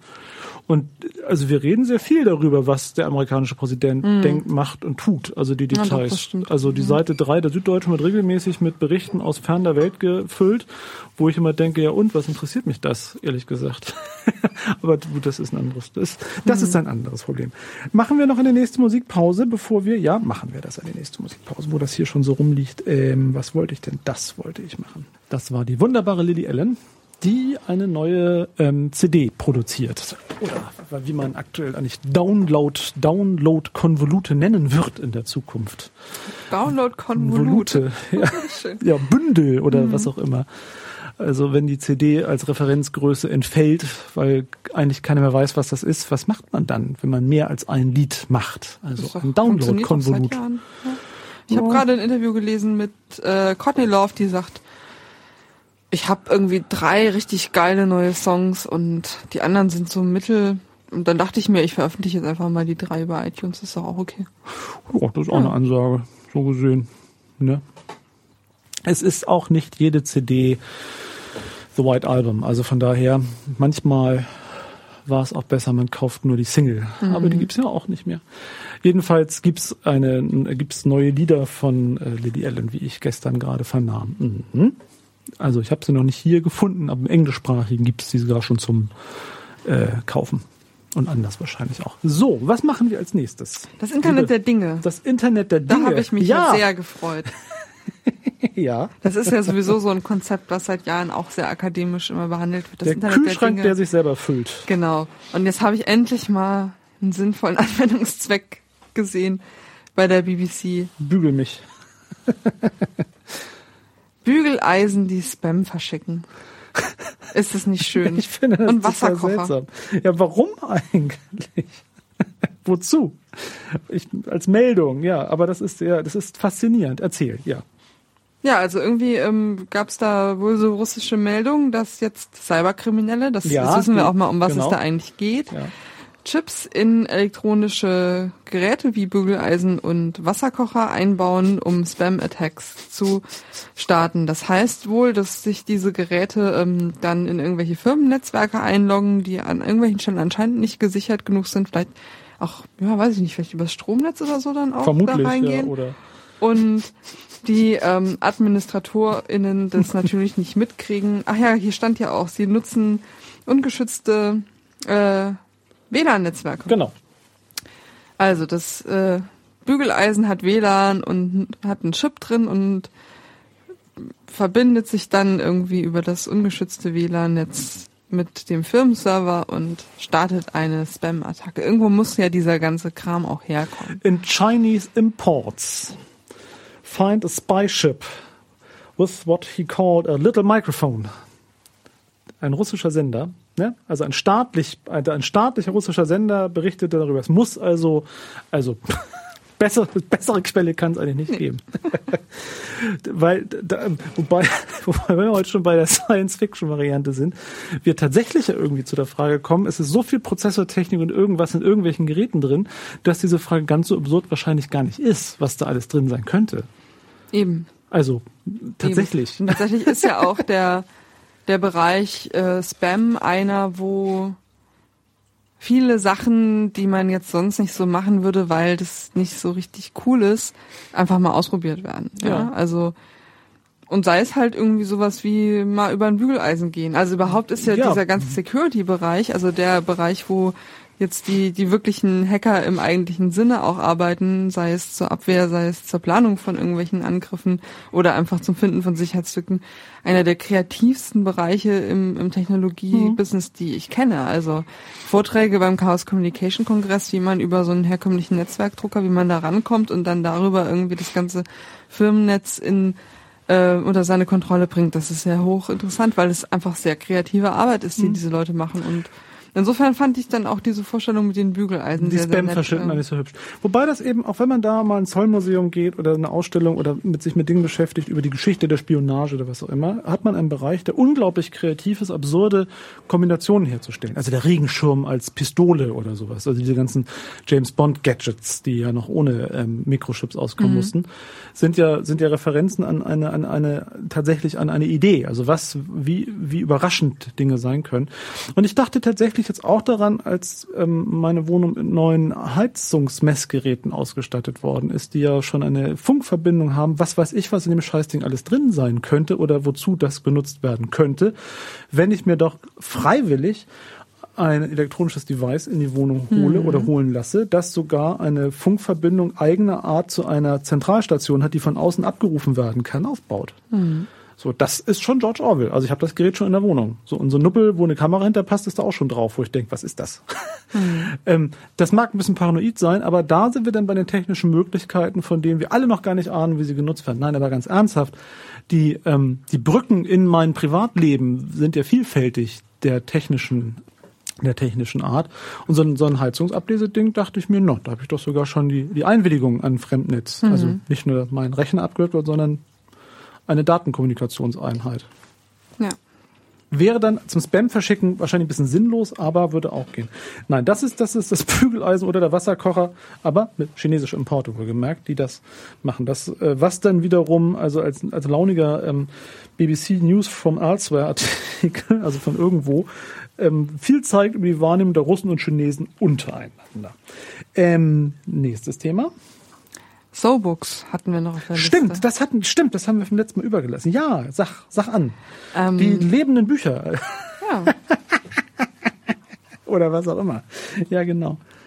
Die nützlichsten Bücher werden zur Hälfte von den Lesern selbst geschaffen. Sagt Voltaire. Steht hier ähm, in so einem Werbebanner von So-Books. Ja, das ist irgendwie ein neues, neuer Verlag, also Startup gegründet von Sascha Lobo und Social Reading hat er Christoph genannt, Kappes aus genau. Hamburg, ja. genau, Social Reading. Ähm, verspricht eine bessere Tiefe der Interaktion im Buch und funktioniert folgendermaßen. Ich habe, ähm, also die haben sozusagen Verträge mit anderen Verlagen und werden dann, also die werden glaube ich auch eigene Sachen rausbringen, aber erstmal sozusagen Bücher, die es auch so auf Papier gibt, irgendwie werden dann von denen als So-Book vertrieben. Mhm. Ich kann die mir dann durchlesen im Browser und das nicht nur auf meinem Rechner zu Hause, sondern auch auf mobilen Geräten per App. Ich kann mir die auch runterladen als E-Book, weil sie das bieten sie auch an, weil sie wissen, die Leute wollen das so. Und die sind auch tatsächlich ähm, ohne Kopierschutz. Das ist den beiden wichtig, weil die da nicht dran glauben, dass das eine sinnvolle Sache ist. Hm. Aber die Idee ist eben, das Buch zu einem sozialeren Medium zu machen, in dem ich dann mit meinem, meinen Freunden oder anderen Leuten, die mich interessieren, Kommentare, die ich irgendwie in dieses Buch reinkritzel, teilen kann. Und äh, indem ich eben auch Teile des Buches, je nach Verlag 250 bis 500 Zeichen, glaube ich, ähm, auf anderen Social Media Plattformen auf Facebook oder so auch teilen kann. Also sozusagen immer so einen kleinen Ausschnitt, ein Zitat und dann kann man da reinlesen, auch wenn man das noch nicht gekauft hat und kann sich gleichzeitig auch damit auseinandersetzen, was andere Leute dazu zu sagen haben. Also die Amazon Rezensionsbewertungsliste jetzt im Buch integriert. Also ja, und zwar nicht als als Endkommentar, sondern irgendwie an die Stelle, wo der Quatsch steht, daneben schreiben, das ist aber Quatsch. Guck doch mal in folgendes Buch, da steht es irgendwie richtig drin. Aber warum, Herr im Himmel, sollte ich sowas wollen? Weil du am, an der Debatte interessiert bist. Aber ich will doch mit Menschen, die ich nicht kenne. Ja, aber vielleicht willst du mit Menschen, die du kennst, darüber reden. Vielleicht möchtest du mit mir zusammen das Buch von Jewgeni Mosorov lesen. Nein. Damit wir gleich zusammen darüber lästern können. Dass er eigentlich nur eine Dafür These gibt's hat. Twitter. Also dafür gibt's schon eine Variante. Dafür hat man Twitter. Und wenn man und wenn man findet, man braucht soziale Kontakte, dann schreibt man sowas. Und dann, und wenn man daran ein bisschen dran arbeitet und schraubt, dann hat man auch relativ schnell eine verlässliche Plattform von Leuten, die mit einem über Erdbeerminen reden oder so. Das ist ja völlig egal. Also jedenfalls sowas kriegt man ja hin, oder nicht? Oder, oder wenn ich nicht schlafen kann, dann nutzt sogar ich Twitter, wie du weißt. Ja. ja. Aber, Aber naja, gut, die Idee ist ja letztlich, dass es einfach näher an der Textstelle passiert, als Twitter wäre. Ich meine, klar, ich meine, das ist dann, also wir machen dann irgendwie Google Docs für, für alle, also als Buch sozusagen und wir in ja. Interaktion, so. Aber ich weiß nicht so genau, mhm. ich das, mhm. ich weiß ja nicht. Ich glaube, also mich überzeugt es insofern auch nicht, als dass ich eigentlich ganz froh bin, dass Bücher noch so eines der wenigen Medien sind, wo ich alleine bin mit dem Medium. Ja.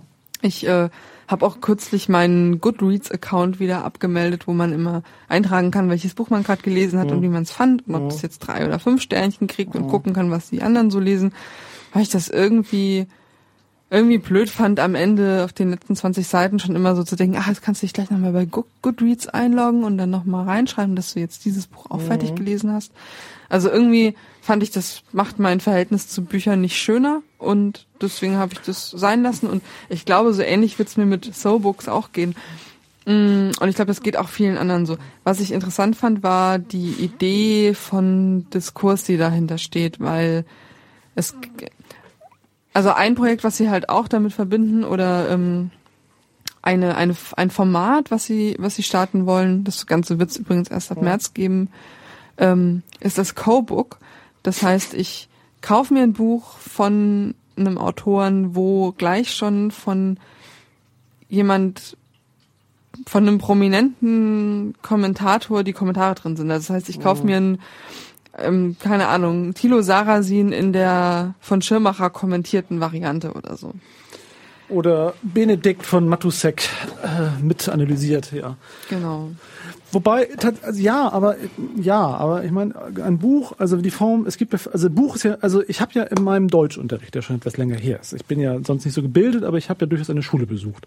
Habe mir ja sowas gelernt wie Novelle und Sachbuch und Biografie. Also ein Buch ist ja nicht ein Buch, sondern ein Buch ist ja sowas mit Deckeln und Blättern zwischen. Was für eine Art von literarische Einheit oder was immer das ist, ist ja noch die nächste Frage. Mhm. Und was soll ich dauernd, also Real-Life-Kommentare zu jedem Absatz Also ich glaube, es bei geht um- bestimmten. Also beim Essay würde ich es ja noch verstehen, Mhm. wo jeder Absatz eine Aussage hat, wo dann jemand, ne, also so ein, dann kriegt das so eine Wikipedia-Idee Ja. sozusagen. Ich glaube, um, darum geht's auch, um so essayistische Sachbücher, wie sie Ja. so Leute wie Schirmacher oder auch Sascha Lobo schreiben, ja. wo man ähm, viele Ansatzpunkte findet, letztlich auch meistens Inhalt, den man hätte auch auf 20, 30 Seiten schreiben können, der aber, weil letztlich man von dem Format Buch noch einigermaßen, also ne, Mhm. prominente Sachbücher, da kriegt man noch ein bisschen Kohle für. Mm. Also man, man hat einen wirtschaftlichen Anreiz, das so zu machen und deswegen gibt es, glaube ich, derzeit viele aufgeblähte Essays auf, in Sachbuchformat und da kann man dann ganz gut irgendwie sich, naja, letztlich inszenieren als schlauen Menschen, wenn man irgendwie sagt, ja, hier wiederholt er sich aber und da ist die These aber schon ein bisschen unausgereift. Und Also da fand ich das, was wir also es gab ja, ja zum Beispiel bei ja. dem letzten Buch von Schirmacher unglaublich viele Leute, die sich wirklich viel, viel, viel Mühe gegeben haben, diesen Unsinn zwischen zwei Buchdeckeln, den er da ver verpratzt hat, irgendwie von vorne bis hinten auseinanderzunehmen, Ja. weil es einfach für die eigene Identität unglaublich gut ist, sich an so einem intellektuellen Fatz-Herausgeber abzuarbeiten.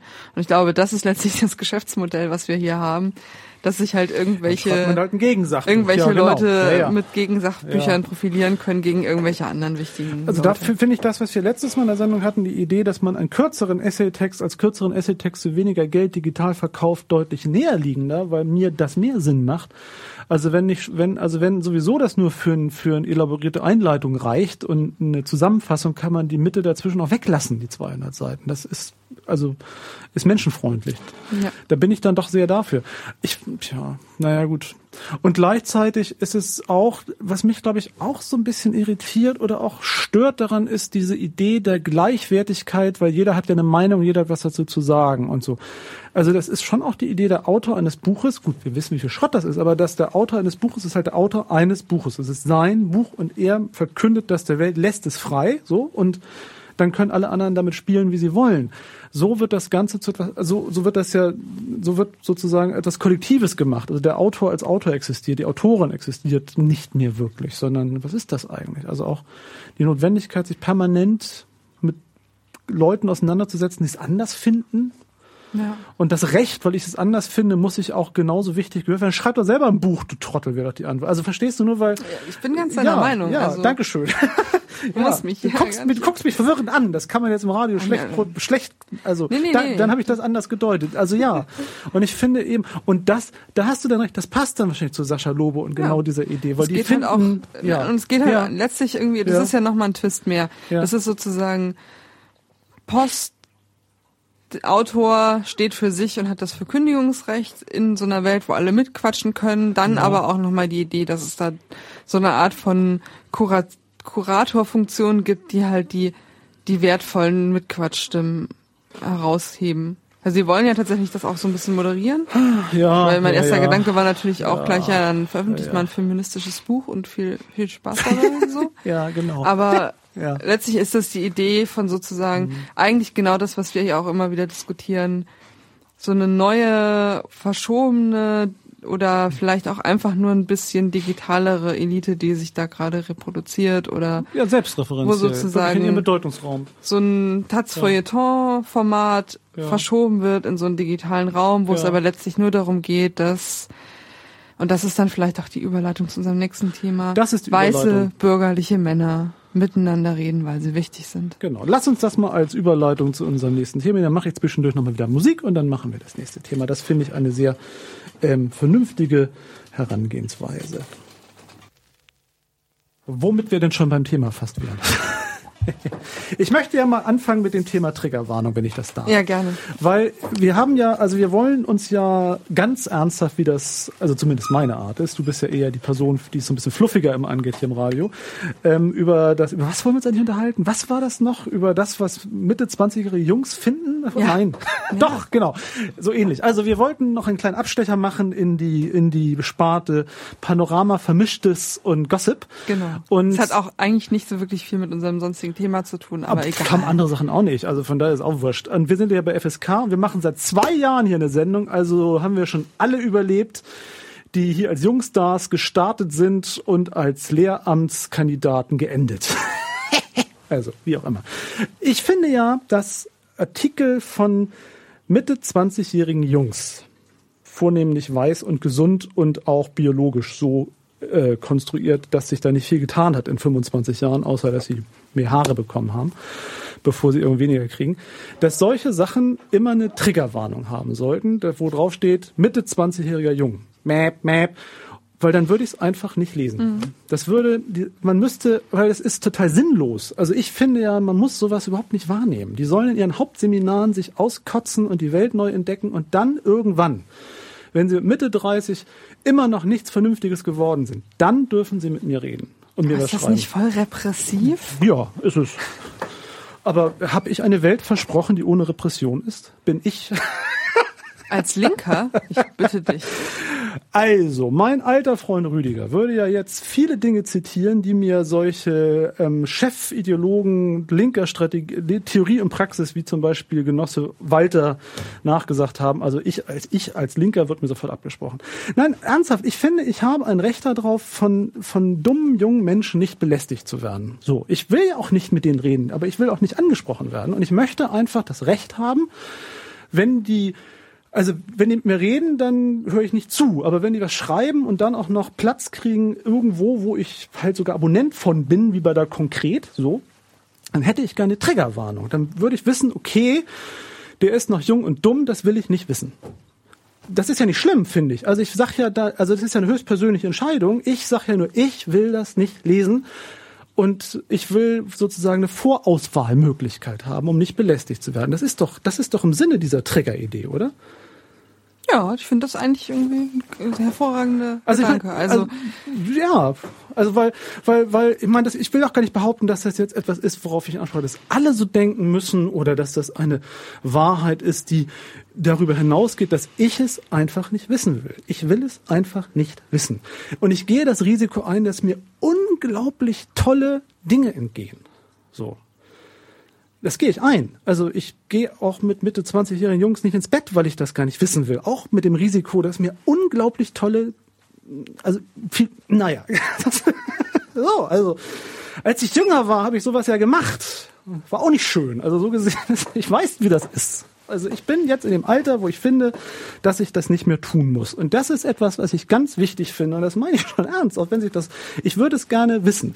Denn ich bin ja so naiv, in meine, das mag ja auch altersbedingt sein. Ich bin halt anders groß geworden. Da war Billy Brandt noch Bundeskanzler und meine Mutter hatte goldenes Haar. Jedenfalls war es so, dass ich dachte, wenn jemand in der Konkret schreiben darf, dann ist er zumindest schon mal erwachsen. der Mann ist doch immerhin Titanic. Chefredakteur gewesen Ja, gut. bis vor kurzem. Also das lese ich ja anders. Also unter Hintergrund unseres oder meines so m, wahrscheinlich von vielen als unsachlich betrachteten Einwandes ist ähm, das Thema wie heißt das? Privilegien, genau. Genau, Privilegien. Und Privilegien. zwar war der Auslöser ein Artikel im Konkretmagazin diesen Monat sogar, sind wir noch so aktuell, war es Oktober. War sogar diesen Monat, ne, glaube ich. Ja, ich glaube ja. Mhm. Ja, ja, ja. Der November konkret, die ja Ende Oktober erschienen ist, von, ja, von, wie heißt denn der Klapskali? Leo eigentlich? Fischer. Leo Fischer, eine, genau, der ähm, einen Artikel geschrieben hat, den ich eigentlich, also ich habe ihn dann gelesen, weil ich schon vorab darauf hingewiesen wurde, dass man ihn lesen sollte. Weil man dann etwas hätte, worüber man Sich empören kann. Ah, ich habe ihn dann gelesen und dachte, ja, Ja. ja, dachte ich mir, ja. so, kann man lesen, aber Muss man aber auch nicht. Und das ist eigentlich auch genau auch das, was ich in solchen Fällen tue. Gerade wenn es irgendwie mit so Empörungspotenzial daherkommt, denke ich mir so, naja, das wird halt wieder so einer sein, der sowas meint. Und es ist in der Regel so, dass die Zeit besser investiert ist, wenn man sich dann andere Stimmen reinzieht als so Jungs.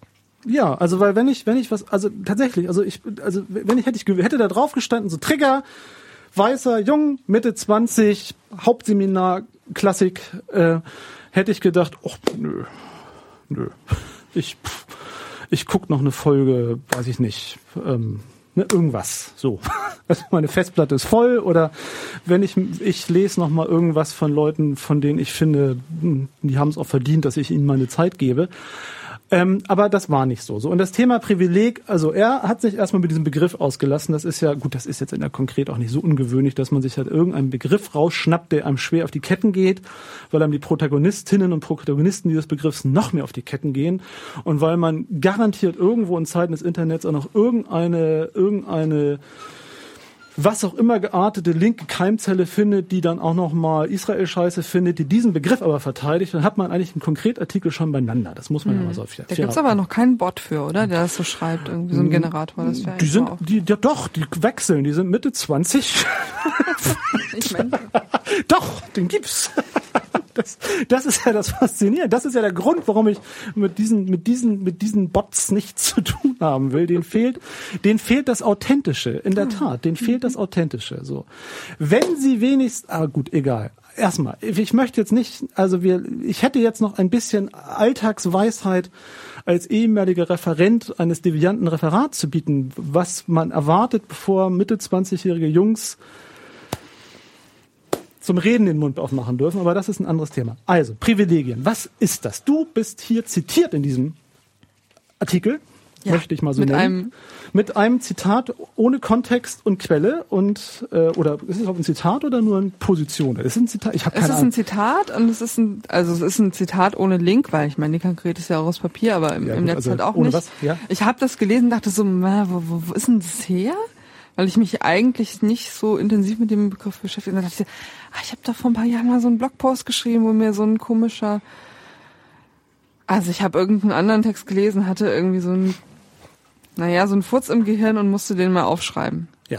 Und das ist jetzt die Privilegiendefinition, die hier sozusagen kanonisch äh, in dem Artikel erstmal hergenommen wird. Was ich ja toll finde, weil ich finde, ist ja auch angemessen, dass du endlich eine Quelle für sowas bist.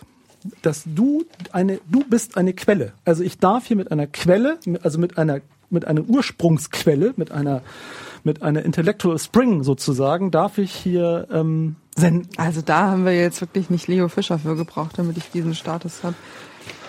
Ich werde ganz bleich vor Schrecken, wenn du sowas sagst.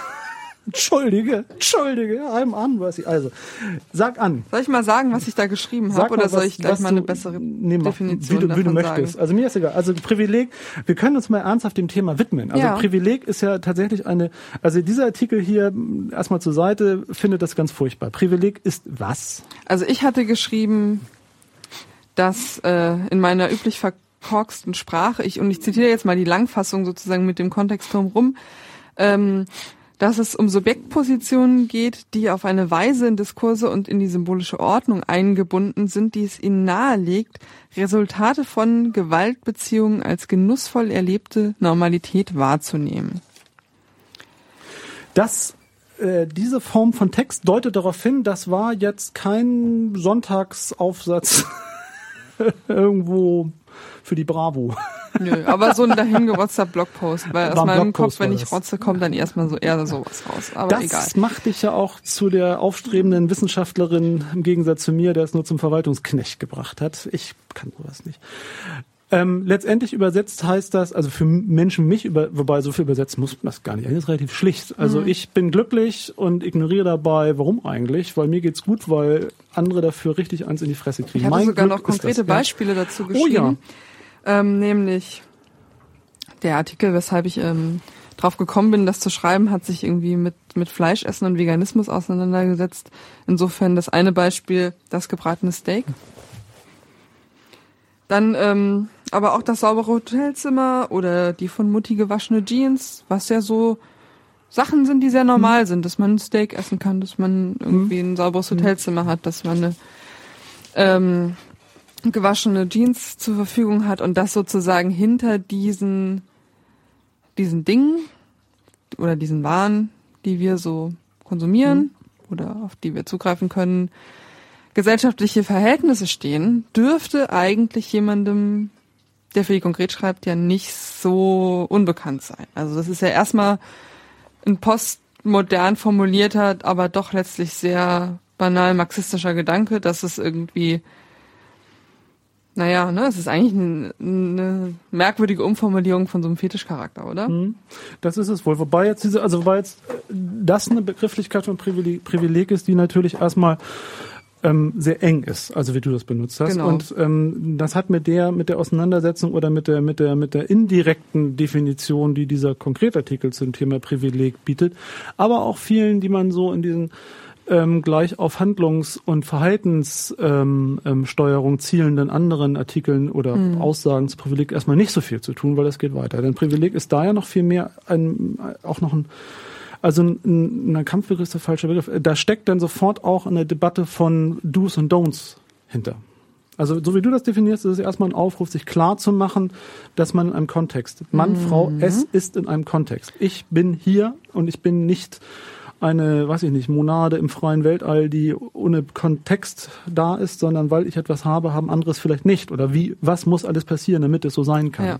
Wobei diese Sache der Do's and Don'ts, glaube Ja. ich, schon der erste große Fehler in dieser Debatte ist, der von vor allen Dingen von den Gegnern des Privilegienbegriffs gemacht wird, der natürlich aber auch manchmal sozusagen auf der Seite derjenigen, die sich da sehr für einsetzen, irgendwie vorkommt, nämlich, dass es, glaube ich, aus meiner Sicht erstmal, und das sagen auch eigentlich immer wieder alle, die sich da einmischen, nicht darum geht, Handlungsweisen oder Praxen zu verbieten, sondern dass es eigentlich erstmal darum geht, Normalitäten zu hinterfragen. Also das, das gro- große Beispiel, worüber auch irgendwie in der deutschen Internetwelt ja viel, viel, viel getwittert wurde in den letzten anderthalb Jahren, ist halt das Knutschverbot für Heteros.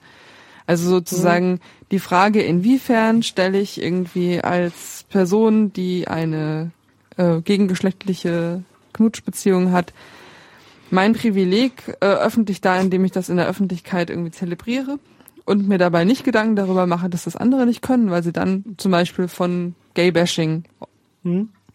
also bedroht werden oder so, ja. Und aus dieser Frage wurde ganz, ganz schnell irgendwie äh, ein Knutschverbot für Heteros.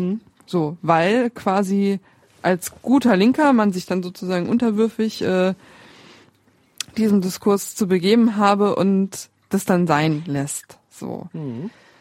Und dann ging es eben, wie gesagt, ein Jahr lang hin und her mit, nein, das war ja eigentlich nicht als Verbot formuliert, sondern eigentlich als irgendwie Anregung mal drüber nachzudenken, was eigentlich für manche geht und für manche nicht geht und wo Selbstverständlichkeiten sind und wo sie nicht sind.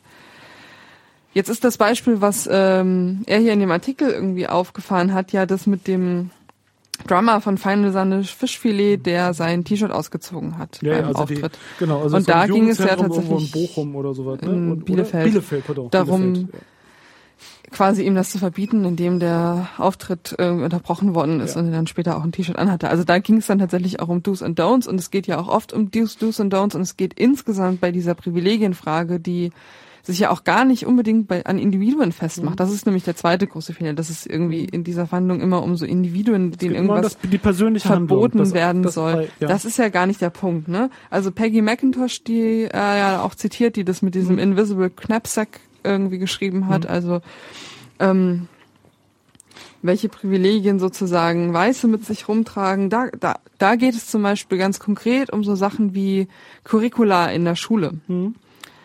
Und äh, die Frage, welche Geschichten und Lebensrealitäten sind denn darin repräsentiert, wenn wir uns sozusagen immer um weiße Geschichte drehen. In Deutschland sowieso immer nur, immer nur, immer nur. In den USA auch immer nur, außer einmal im Jahr, da machen wir dann Black History Month und mal ein bisschen was anderes. So. Mhm. Das ist ja sozusagen, und das ist eben auch ein, ein Teil von, von diesem äh, Privilegienbegriff, ähm, ein wichtiger Punkt. Also hier, ich habe nochmal so eine andere Definition nochmal aufgeschrieben. Ähm, die eigenen Werte als universell anzusehen und auch die machtvolle Position, sich selbst der sozialen Normen zugehörig zu fühlen und vor allen Dingen die Gewissheit, dass gesellschaftliche Institutionen zugunsten der, des eigenen Kollektives operieren. Ja. Und das wäre in dem Beispiel so, dass dann das System Schule zugunsten der Repräsentation meines Kollektivs operiert, während halt irgendwie die anderen Kinder warten müssen, dass vielleicht einmal im Jahr oder einmal in zehn Jahren auch mal was über ihre Leute berichtet könnte, wird. Könnte man so. dazu gleich passende Working Class Hero von John Lennon spielen, aber das tue ich jetzt nicht. Ich möchte das, ich möchte da, da zwei Sachen da gleich mal einhaken. Das eine ist tatsächlich, dass sich klar werden, dass das, dass man auf der, dass Mann, Frau, dass die, dass ich auf einer Position handle und dass das, was ich für selbstverständlich halte, mir eine bestimmte Sicherheit oder Unsicherheit gibt. Also das, wo ich bin, so im Verhältnis zu anderen. Ähm, das ist nichts besonders Neues. Also diese Aufforderung ist in verschiedensten Konnotationen, man kann das Klassenbewusstsein nennen, man kann das aber auch in der postmodernen Wahrnehmung differenzierter betrachten, der, der, der, was bedeutet es einer Gesellschaft, männlich zu sein, weiß zu sein, gesund zu sein, Dinge machen zu dürfen. Ähm, und das nicht als selbstverständlich weil das ist halt, ist halt da zu sehen, sondern das zu problematisieren aus der Erkenntnis heraus, was das für andere bedeutet, die das nicht teilen und was für vielleicht auch und dann übergeordnete gesellschaftliche Interventionen man genau deshalb braucht. Also man wäre jetzt ganz schnell bei einer Quotendebatte zum Beispiel gelandet oder bei einer positiven Diskriminierung und bestimmte strukturelle Dinge übergeordnet über dem Einzelnen, über der Einzelnen zu versuchen, weniger ungleich zu machen. Nicht auswirken, weniger ungleich zu machen. Das andere ist, das Ertragen, und ich glaube, das ist das, was vielen auch so schwerfällt zu ertragen, dass man etwas Böses, etwas Falsches, etwas Ungerechtes, etwas, also etwas Schlechtes feststellt, also eine Situation feststellt und nicht sofort eine Lösung des Änderns anbieten zu mhm. können. Mhm. Also, und auch der, der, der, der Wille oder der Glaube, man müsse doch jetzt als eigene Person etwas Gutes tun. Also das, so. Und die Überschätzung der eigenen Handlungsmöglichkeit finde ich, ist fast schon etwas Tragisches und die Idee, dass das immer geben muss. Also darum immer diese, und darum müssen wir jetzt alle das tun. Darum muss ich als Einzelner das tun. Und das finde ich furchtbar. Das finde, also, ja. weil, und das ist tatsächlich auch, das ist falsch. Es ist natürlich auf der anderen Seite auch nicht richtig, ich tue nichts, weil das ist irgendwie ein Problem, das ist so groß, also tue ich halt. Das ist auch falsch. Aber die Idee, es gäbe dann die Lösung, es gäbe dann die richtige also das Richtige im Falschen sozusagen, und dann ist es anders. Oder dann bin ich nicht schuld. Oder dann tue ich etwas und dann geht ein Stein ins Rollen, daraus wird eine Lawine und am Ende wird dann die weiße Heteronormativität weggespült, mhm. wenn wir nur alle gleich. Und auch der Glaube daran, dass ich so selbststeuerungsfähig bin. Ja. So, also man kann das immer weiterspinnen. Das tut nun dieser Artikel da konkret nicht, sondern er macht sie auf einer ziemlich bräsigen, brachialen Art durch Zitieren von Dingen, die Quatsch sind, darüber nicht mal lustig, sondern das einfach nur, ja, mhm. sagt man dann dazu. Aber das finde ich, und dann sind, und dann, um das noch einmal weiter zu spinnen, und dann wird das halt ganz paradox, weil die Leute, die auf der einen Seite glauben, dass es einen großen zu beachtenden gesellschaftlichen Kontext gibt, in der Ungerechtigkeit sich manifestiert, sich, sich wieder weiter reicht, sich, sich sichert und sich auch anpasst an, glauben gleichzeitig, dass sie eine hochindividuelle persönliche Handlungsmöglichkeit haben, das abzustellen. Mhm. Und da wird es dann fast tragisch. Aber das ist doch was, was eigentlich in, also wo, wo diese Debatte, wo beide Seiten sozusagen einen Denkfehler, also genau mhm. denselben Denkfehler haben, mit dem Unterschied, dass ähm, jetzt zum Beispiel der Artikel an, bei dieser Handlungsfähigkeit oder Handlungsmacht dann immer das kapitalistische System ausklammert. So. Ja. Und das ist auch, also ich fand das sehr witzig, als ich es ja. heute nochmal so in Ruhe gelesen habe, so ein, ja. so ein lustiger Widerspruch, dass er halt irgendwie schreibt, dass ähm, dass der Begriff vom Privileg verschleiere, dass das Rechtssystem, von dem es eine Abweichung darstellt, selbst ungerecht ist und dass äh, es letztlich darum gehe, den Kapitalismus gerechter zu machen. Und das würde ja heißen, Hm. ihn zu stabilisieren. Das kritisiert er. Die Frage ist, was folgt daraus für politische Praxis? Daraus- Verelendung? Daraus folgt Dreck. Also weil natürlich kämpfen wir jeden Tag darum, auch wenn das hier manche Leute nicht wahrhaben wollen, genau das zu tun. Wir Genau. wollen den, wir wollen die Ungerechtigkeiten abmildern, damit es ähm, besser wird. Da stelle ich mir die Frage als äh, Lutheraner, glauben Sie an ein Leben vor dem Tod? Denn Genau. so ist, wir haben, also, also da auch gerade diese Besserwisser, natürlich geht es darum, natürlich geht es genau darum. Und richtig gelacht habe ich dann, als sie in der nächsten, im nächsten Absatz den Vorwurf las, dass äh, es ja sogar bei diesen merkwürdigen Queer-Leuten welche gibt, die die Homo-Ehe ablehnen, weil man damit ja sozusagen das äh, heteronormative System gerechter machen wird. Und das wäre ja total absurd, dass man sowas ablehnt. Also es ist ja sozusagen dasselbe Argument, nur mit zwei unterschiedlichen Schlüssen irgendwie. Mir, Also- dieser, diese Stelle des Textes hat mich, mich dazu veranlasst zu glauben, dass der, der Schreiberling nicht so viel zu tun hat mit den äh, Realitäten der Homo-Ehe, äh, sondern das eher als ein Problem von anderen sieht. Aber das mag täuschen. Ich erinnere mich dann immer, wenn sowas kommt, an eine wunderbare Veranstaltung zum Hamburger Ehemodell, das ist ja der Vorläufer der, Ham, der, der Homo-Ehe, mit Christa Sager, ähm, die manche noch kennen wo irgendwo Seeterrassen, also in, in den üblichen Orten, wo man dann so einlädt, wenn man eine, wenn man, ne, also Homo von Welt sein will, wo sich dann so ein Lederkerl hinstellt und sagte, und ob er und seine zwei Männer dann auch heiraten dürften. Und fand, damit ist alles zusammengefasst, warum man gegen die Homo-Ehe ist. Aber gleichzeitig kann man auch dafür sein. Nur, ne, man muss nicht mehr, man muss da gar nicht viel mehr Leid und Leidenschaft investieren.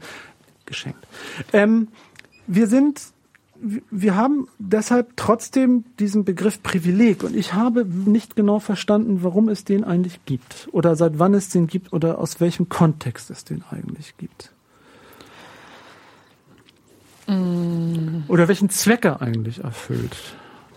Ist das eine zu große Frage? Das tut ja, jetzt leid. viele verschiedene Ja. Fragen, Ja, ja, auf die ich wahrscheinlich nicht richtig antworten werde. Also ich würde ihn verorten Muss auch, nicht. also ich erwarte jetzt keine lexikalisch genaue Antwort, aber eher in so. Auseinandersetzungen. Also ich meine, letztlich kommt das ja so hier an über so intersektionale Auseinandersetzungen, die letztlich dann vielleicht im Black Feminism oder so gestartet sind. Mit Sicherheit wird der Begriff auch vorher schon mal aufgetaucht wahrscheinlich, sein. ja, da sich Aber manifestiert haben wahrscheinlich. So, ja, wo ja, halt irgendwie geguckt wird, verschiedene Positionalitäten, auch tatsächlich verschiedene Formen von Privileg, irgendwie auf die, naja, letztlich ist ja sozusagen eine der, der Ausgangsüberlegungen im Black Feminism auch immer zu sagen, wenn wir uns hier irgendwie positioniert sehen als schwarze lesbische Frauen Ja, der Arbeiterschicht.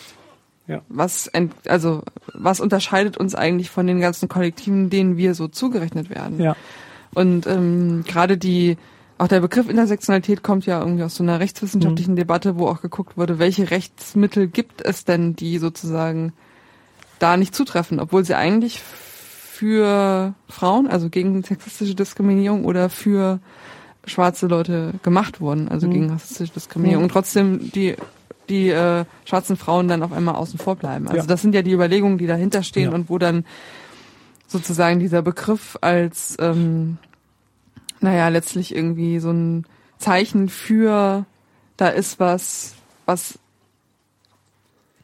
obwohl wir in so einem universalistisch aufgebauten Liberalismus an, angeblich leben, irgendwie trotzdem Rechte mehr hat oder Möglichkeiten mehr hat oder kulturelles und soziales und was weiß ich was für Kapital mehr hat.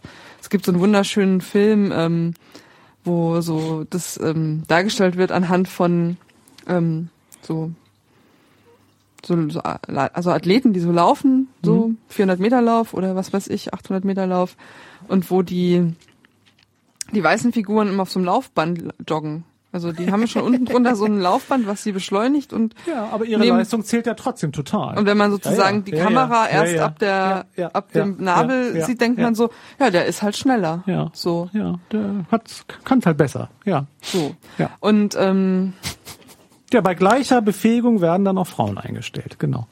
Oder Behinderte oder Genau. wie auch immer. Und das ist Ja. natürlich ein Punkt, irgendwie da zu gucken, inwiefern naja, dass alles dann doch auch irgendwie in so einem kapitalistischen System stattfindet oder ähm, wo hatte ich mir das hier ähm, notiert oder dass, dass es sozusagen dieser, dieser Diskurs äh, immer wieder droht, auch zu kippen in so einen Diskurs von, mh, mm, naja, wie er es hier ausdrückt, irgendwie verdiente Stärke und unverdiente Macht. Mhm. Also, mhm. wo man dann sagen würde, der hat doch wirklich mehr geleistet und deswegen ist das gerecht, wenn er mehr Geld hat mhm. oder mehr Macht hat oder so. Aber in dem Fall ist es sozusagen das Klassenprivileg, was mhm. ihn nach vorne gebracht hat, oder das Privileg, weiß zu sein, was ihn nach vorne gebracht hat, oder männlich zu sein. Also das würde ich schon sagen, ist ein Punkt irgendwie, dass man da differenzieren muss und immer fragen muss, ja, und die andere Ungerechtigkeit mhm. oder die andere Ungleichheit ist dann okay, weil Leistungsprinzip mhm. oder was. Ähm, aber naja, dann ist halt wieder die Frage, was, was folgt daraus irgendwie. Also mhm. heißt das tatsächlich irgendwie, nur weil es diese dieses Problem in diesem Diskurs gibt, das manchmal auftaucht, dass automatisch folgt, dass wenn man mit dem Begriff Privileg operiert, man immer Kapitalismus affirmiert und immer dieser liberalen Logik affirmiert. Das würde ich halt nicht so sehen. Der das hat einen Zweck jenseits davon und das ist nämlich genau dieses Hinweisen auf bestimmte Positionalitäten, die, wie ich das ausgedrückt habe, ähm, auf Dinge zurückgreifen können in ihrem Leben, hinter denen ganz viele ähm, Ungleichheitsverhältnisse und Ausbeutungsverhältnisse stehen. Und, und das tatsächlich, und da ist Privileg ja auch ein, ein, ein greifbarer Begriff, das wäre auch mein Zugang, also etwas, was, was besser, also was, was weniger abstrakt ist. Privileg ist übertragbar, also als Bevorrechtigung, als etwas, was einem, was man schon hat, was eben privilegiert ist, was Ungleichheit darstellt, was aber für mich vielleicht normal erscheint, weil ich hab's halt, das ist so, ich habe das, ich habe diese Möglichkeit. Und das zu hinterfragen und damit die Ungleichheiten und die Unterschiedlichkeiten, die Ungerechtigkeiten sichtbar sichtbar zu machen. Daraus folgt noch kein Konzept, sie abzuschaffen. Das behauptet auch keiner. Und es folgt da, und das, und das ist vielleicht auch, also da greift natürlich so aus diesem Artikel dieser Vorwurf, dass, dass, äh, dass der gemacht wird, dass dann, dass es allen gleich schlecht gehen muss, sei dann die Forderung. Ja, das ist vollkommen das ist Unsinn. Das ist Unsinn, beziehungsweise da sind ja vielleicht Mitte 20-jährige Jungs, die auf Hauptseminarniveau sich bewegen, zusammen mit anderen Mitte 20-Jährigen, die sich auch auf diesem Niveau bewegen ja. und wie gegenseitig sich ihre privilegierte Welt um die Ohren knallen, aber nichts mit der mhm. Welt drumherum zu tun haben. Man, ganz konkret muss man halt einfach auch mal gucken, um was geht's denn eigentlich? Ja. Und dann kann man halt schauen irgendwie. Es gibt sicherlich Privilegien, die ähm, ja, die sozusagen dadurch abgeschafft werden, dass andere die auch kriegen und es dann doch ein universelles Recht ist. Also wenn wir uns jetzt zum Beispiel ein Jugendzentrum vorstellen, wo man auch barrierefrei reinkommt, mhm.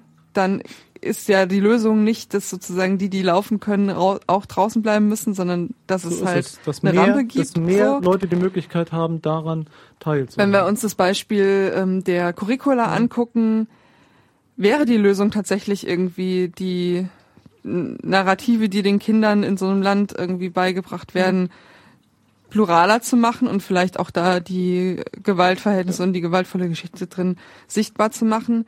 Das ist natürlich die Frage, ist das jetzt eine Repression für weiße Jungs, wenn sie nicht mehr so viel über weiße Präsidenten lernen? Oder wenn, wenn, wenn, irgendwie haben wir hier, haben wir hier eine Störung, ne?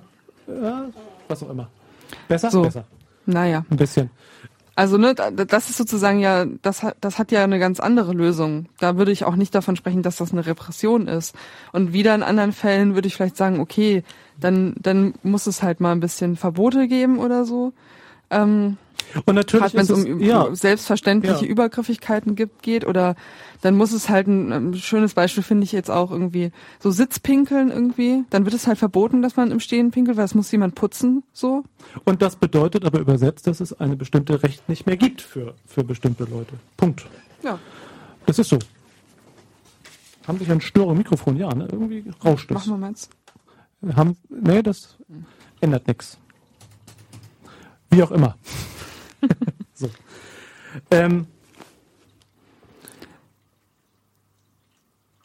trotzdem bleibt, bleibt es dabei bei der Frage, beim Privileg bei der Frage, warum darf ein Jugendzentrum nicht anordnen, dass man kein, also Jugend, warum darf man das nicht einfach machen? Es darf da kein nackte, nackte Oberkörperdrama Rockmusik spielen. Was ist daran falsch? Also das ist doch in Ordnung, finde ich.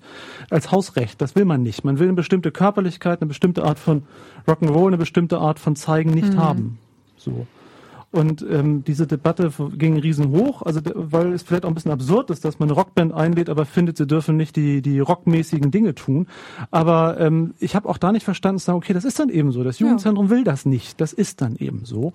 Kann man, mal man kann das scheiße finden, humorlos, irgendwie doof. Man kann auch sagen, ein bisschen seltsam. Ich lade halt eine Band ein, wo Jungs an Gitarre und Drama voll einen losmachen, wie Jungs mit Gitarre und Drama einen losmachen, will aber nicht, dass sie das dann alles ritualisiert tun, was doch genau dazu gehört. Das ist vielleicht ein bisschen komisch. Vielleicht sollte ich mir dann Mehr Riot Girls. Mehr Riot Girls einladen. Also vielleicht ist das so, aber, aber letztendlich, warum denn nicht? Also was ist damit, das, das hat auch nicht die Bedeutung, dass jetzt die Welt dadurch zeigt, dass sie untergeht in, äh, wie soll ich sagen, in, äh, in, in Spaßfreiheit oder Antihedonismus mhm. oder oder dass damit erklärt ist, dass es keinerlei, dass es keinerlei Freiheit mehr gibt. Es ist dumm gelaufen, würde ich sagen. Oder es kriegt so eine komische Erklärungsnotwendigkeit. Aber es gibt so diese Angst vor der puritanischen Moral, der bei diesen ganzen naja, Texten immer total im naja, Vordergrund klar. steht. Und ähm, aber die, natürlich, das haben wir auch. Und auch so eine Angst vor dem, von dem, vor dem Unbekannten. Also es ist sozusagen das, was, das, was da passiert, kann nur als so eine puritanische, sexfeindliche Moral gelesen werden. So Lustfeindlichkeit, ja. ganz schlimm. Ja. Und äh, was nicht also was nicht verstanden wird, ist, dass es vielleicht um was anderes geht oder dass es ähm, so, ein, so ein Jenseits von so einem, naja, letztlich irgendwie, dieser Text schreit ja letztlich irgendwie, es gibt nichts jenseits von einem abendländischen Individualismus der Aufklärung, auf den alles hinausläuft und alles, was sozusagen das äh, in Frage stellt oder auch die Frage stellt, irgendwie durch welche Ausschluss ähm, Figuren eigentlich sowas konstruiert worden ist wie diese Idee des abendländischen Individualismus, auf den wir jetzt alle irgendwie zusteuern müssen. Alles, was davon abweicht, ist so esoterisch und so hm, merkwürdig und auch reaktionär und irgendwie sofort reaktionär so. auf alle Fälle. Ja. Es kann ja. nicht denkbar sein, dass ja. es irgendwas emanzipatorisches gibt, was von so einem letztlich sehr eurozentristischen Konzept mhm. abweicht.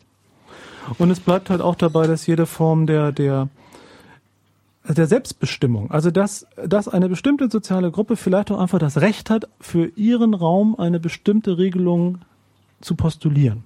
So. Das ist dann vielleicht so. Denn, also, das ist ja ein kleiner sozialer Raum, ist ja kein großer sozialer Raum. Also sozusagen eine eigene Spielregeldefinition versucht in einem sehr kleinen, abgeschlossenen. Raum. Ähm, warum denn nicht? Also ohne dass daraus vielleicht gleich, äh, klar kann man Angst haben, wenn das die Spielregeln sind, die jetzt überall gelten würden, aber man kann auch sagen, vielleicht ist das auch genau der große Wurf, dass man das zugesteht, dass eine kleine soziale Gruppe für ihren kleinen, für besondere, nicht für 100 Prozent Nutzwelt, sondern für bestimmte Zwecke sie eine bestimmte Regelung produziert äh, und sagt, so soll das hier sein. Und dann denkt man, ja, dann, dann, dann eben so die, es wird erst dann kompliziert, wenn es keine Alternativen gibt, wenn das der Raum ist, wenn das die Regel ist. Und da sind wir bei den Privilegien, wenn das das Verhalten ist. Und das ist gar nicht so, also es ist ja, ja nicht so gerade irgendwie für, für, also ich meine, wenn du jetzt unbedingt oh, Konzerte mit auch in Bielefeld. Auch in Bielefeld. Also dann, du kannst das überall machen, das ist ja wirklich nicht das Problem. Und ähm, mh, mm, aber tatsächlich scheint es die große Bedrohung zu sein, dass in so einem alternativen Raum tatsächlich die eigene Definitionsmacht mal nicht so zählt oder es vielleicht irgendwie eine ja mächtig genug Gegenströmung gibt, die plötzlich irgendwie mehr Deutungsmacht über die Situation hat als die eigene. Und das ist extrem ungewöhnlich. Und da, da rührt es dann, ja, da rührt es dann im ungewöhnlichen Privileg, dass eine andere Rolle so. Und dann wird es dann, und dann können wir es auch lassen, und dann ist man halt ganz schnell auch auf der Ebene, dass man die anderen als spaßfeindlich, als absolutistisch, als autoritär, als übergriffig durchgeknallt. und durchgeknallt und was auch immer den Kanon hat.